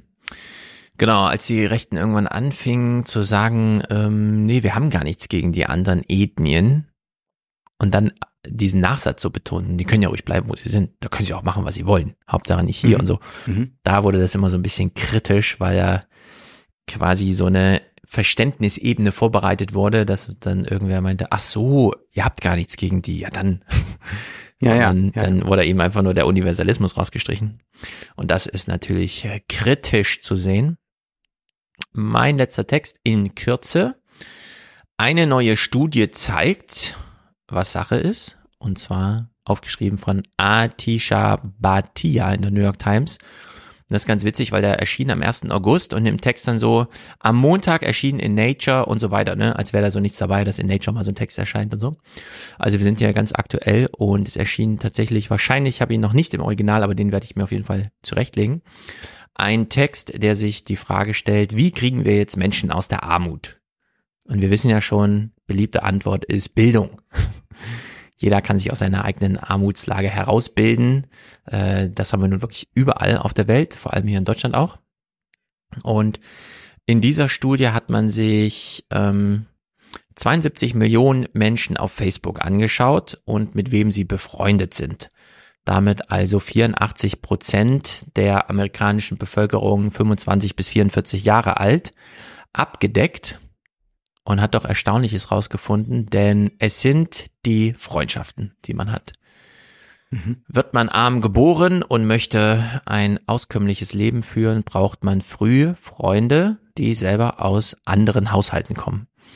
Und äh, diese Art Forschung gibt's schon zum Thema Nachbarschaften und so. Wo muss man hinziehen oder was muss man tun, um seine Familie ein bisschen abzugraden? In etwas teurere, aber reichere Gegenden ziehen. Dann schleppt sich alles andere nach. Wenn man wartet darauf, dass man zuerst einen tollen Job hat und dann dahin zieht, klappt's meistens nicht.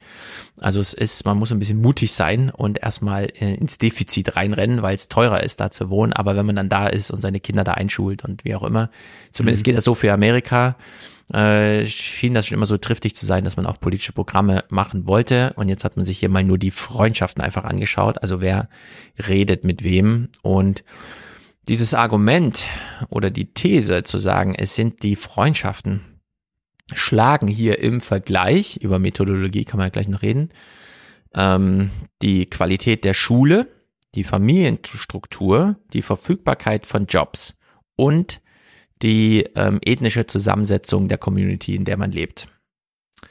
Aha. Also wenn man irgendwo lebt, wo es reiche Leute gibt oder wohlhabendere, also man kommt als Arbeiterkind in so ein Akademikerumfeld, dann sollte man auch anfangen, mit denen zu spielen.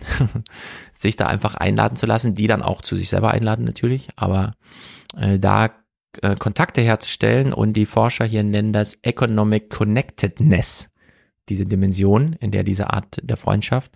Und wir kennen ja alle den berühmtesten Text in der Soziologie von, das habe ich selber schon lange nicht mehr studiert, die Weak Ties. Einige wissen jetzt, wovon ich rede. Es gab einen Text, der sich fragte, wo kriegt man eigentlich seinen nächsten tollen Job her? Von seinen besten Freunden oder von den Weak Ties? Leuten, die man mal so nebenbei auf der Party kennenlernt.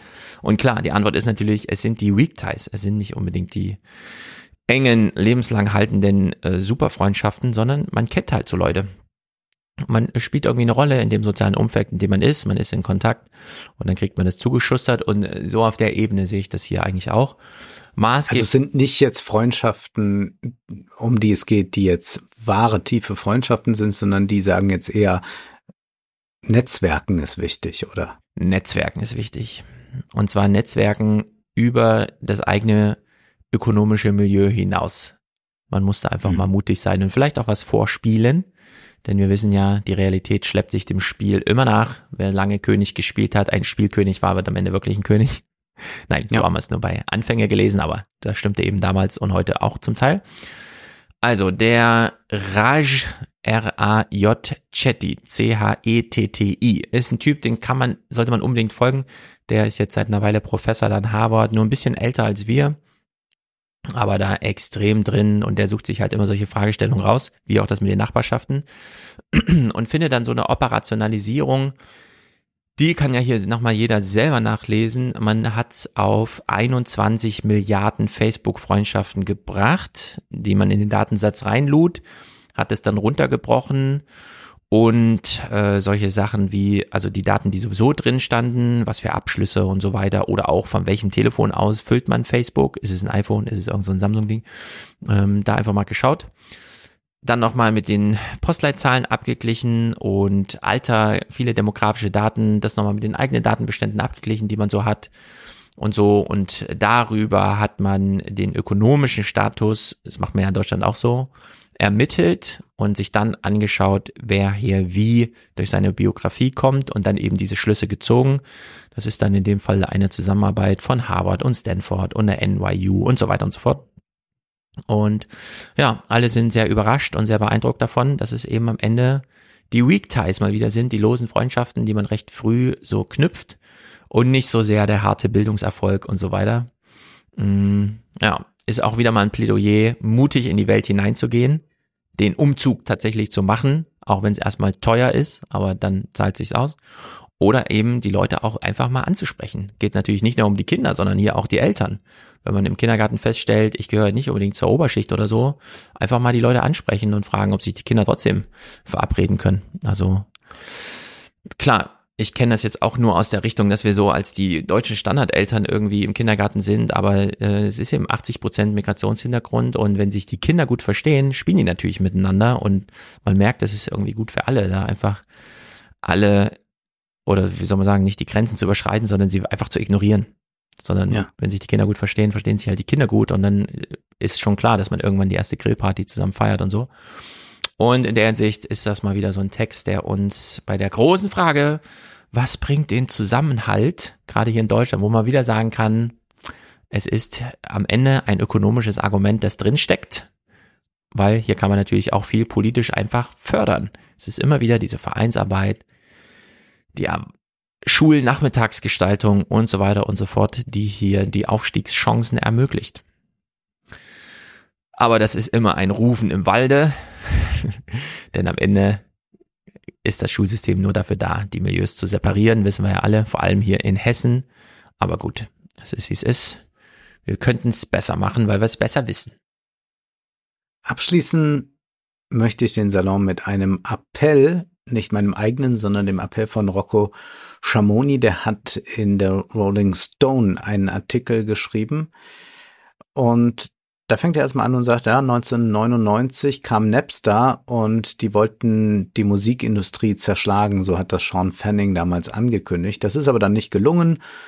Die großen Konzerne haben bald verdient, Napster wurde auch aufgekauft, dann kamen die Streaming-Plattformen und das hat sich für die Labels ausgezahlt, für die Künstler jedoch nicht. Die Künstler waren worauf angewiesen? Natürlich auf Live-Auftritte. Letztendlich sind die produzierten Platten seit der Digitalisierung für die meisten Künstlerinnen nichts weiter als Werbetools, um Publikum zu den Auftritten zu locken. Aber wenigstens das Live-Business blieb, davon konnten viele in diesem hm. Bereich Arbeitende gut leben. Bis Corona kam, heißt mhm. es.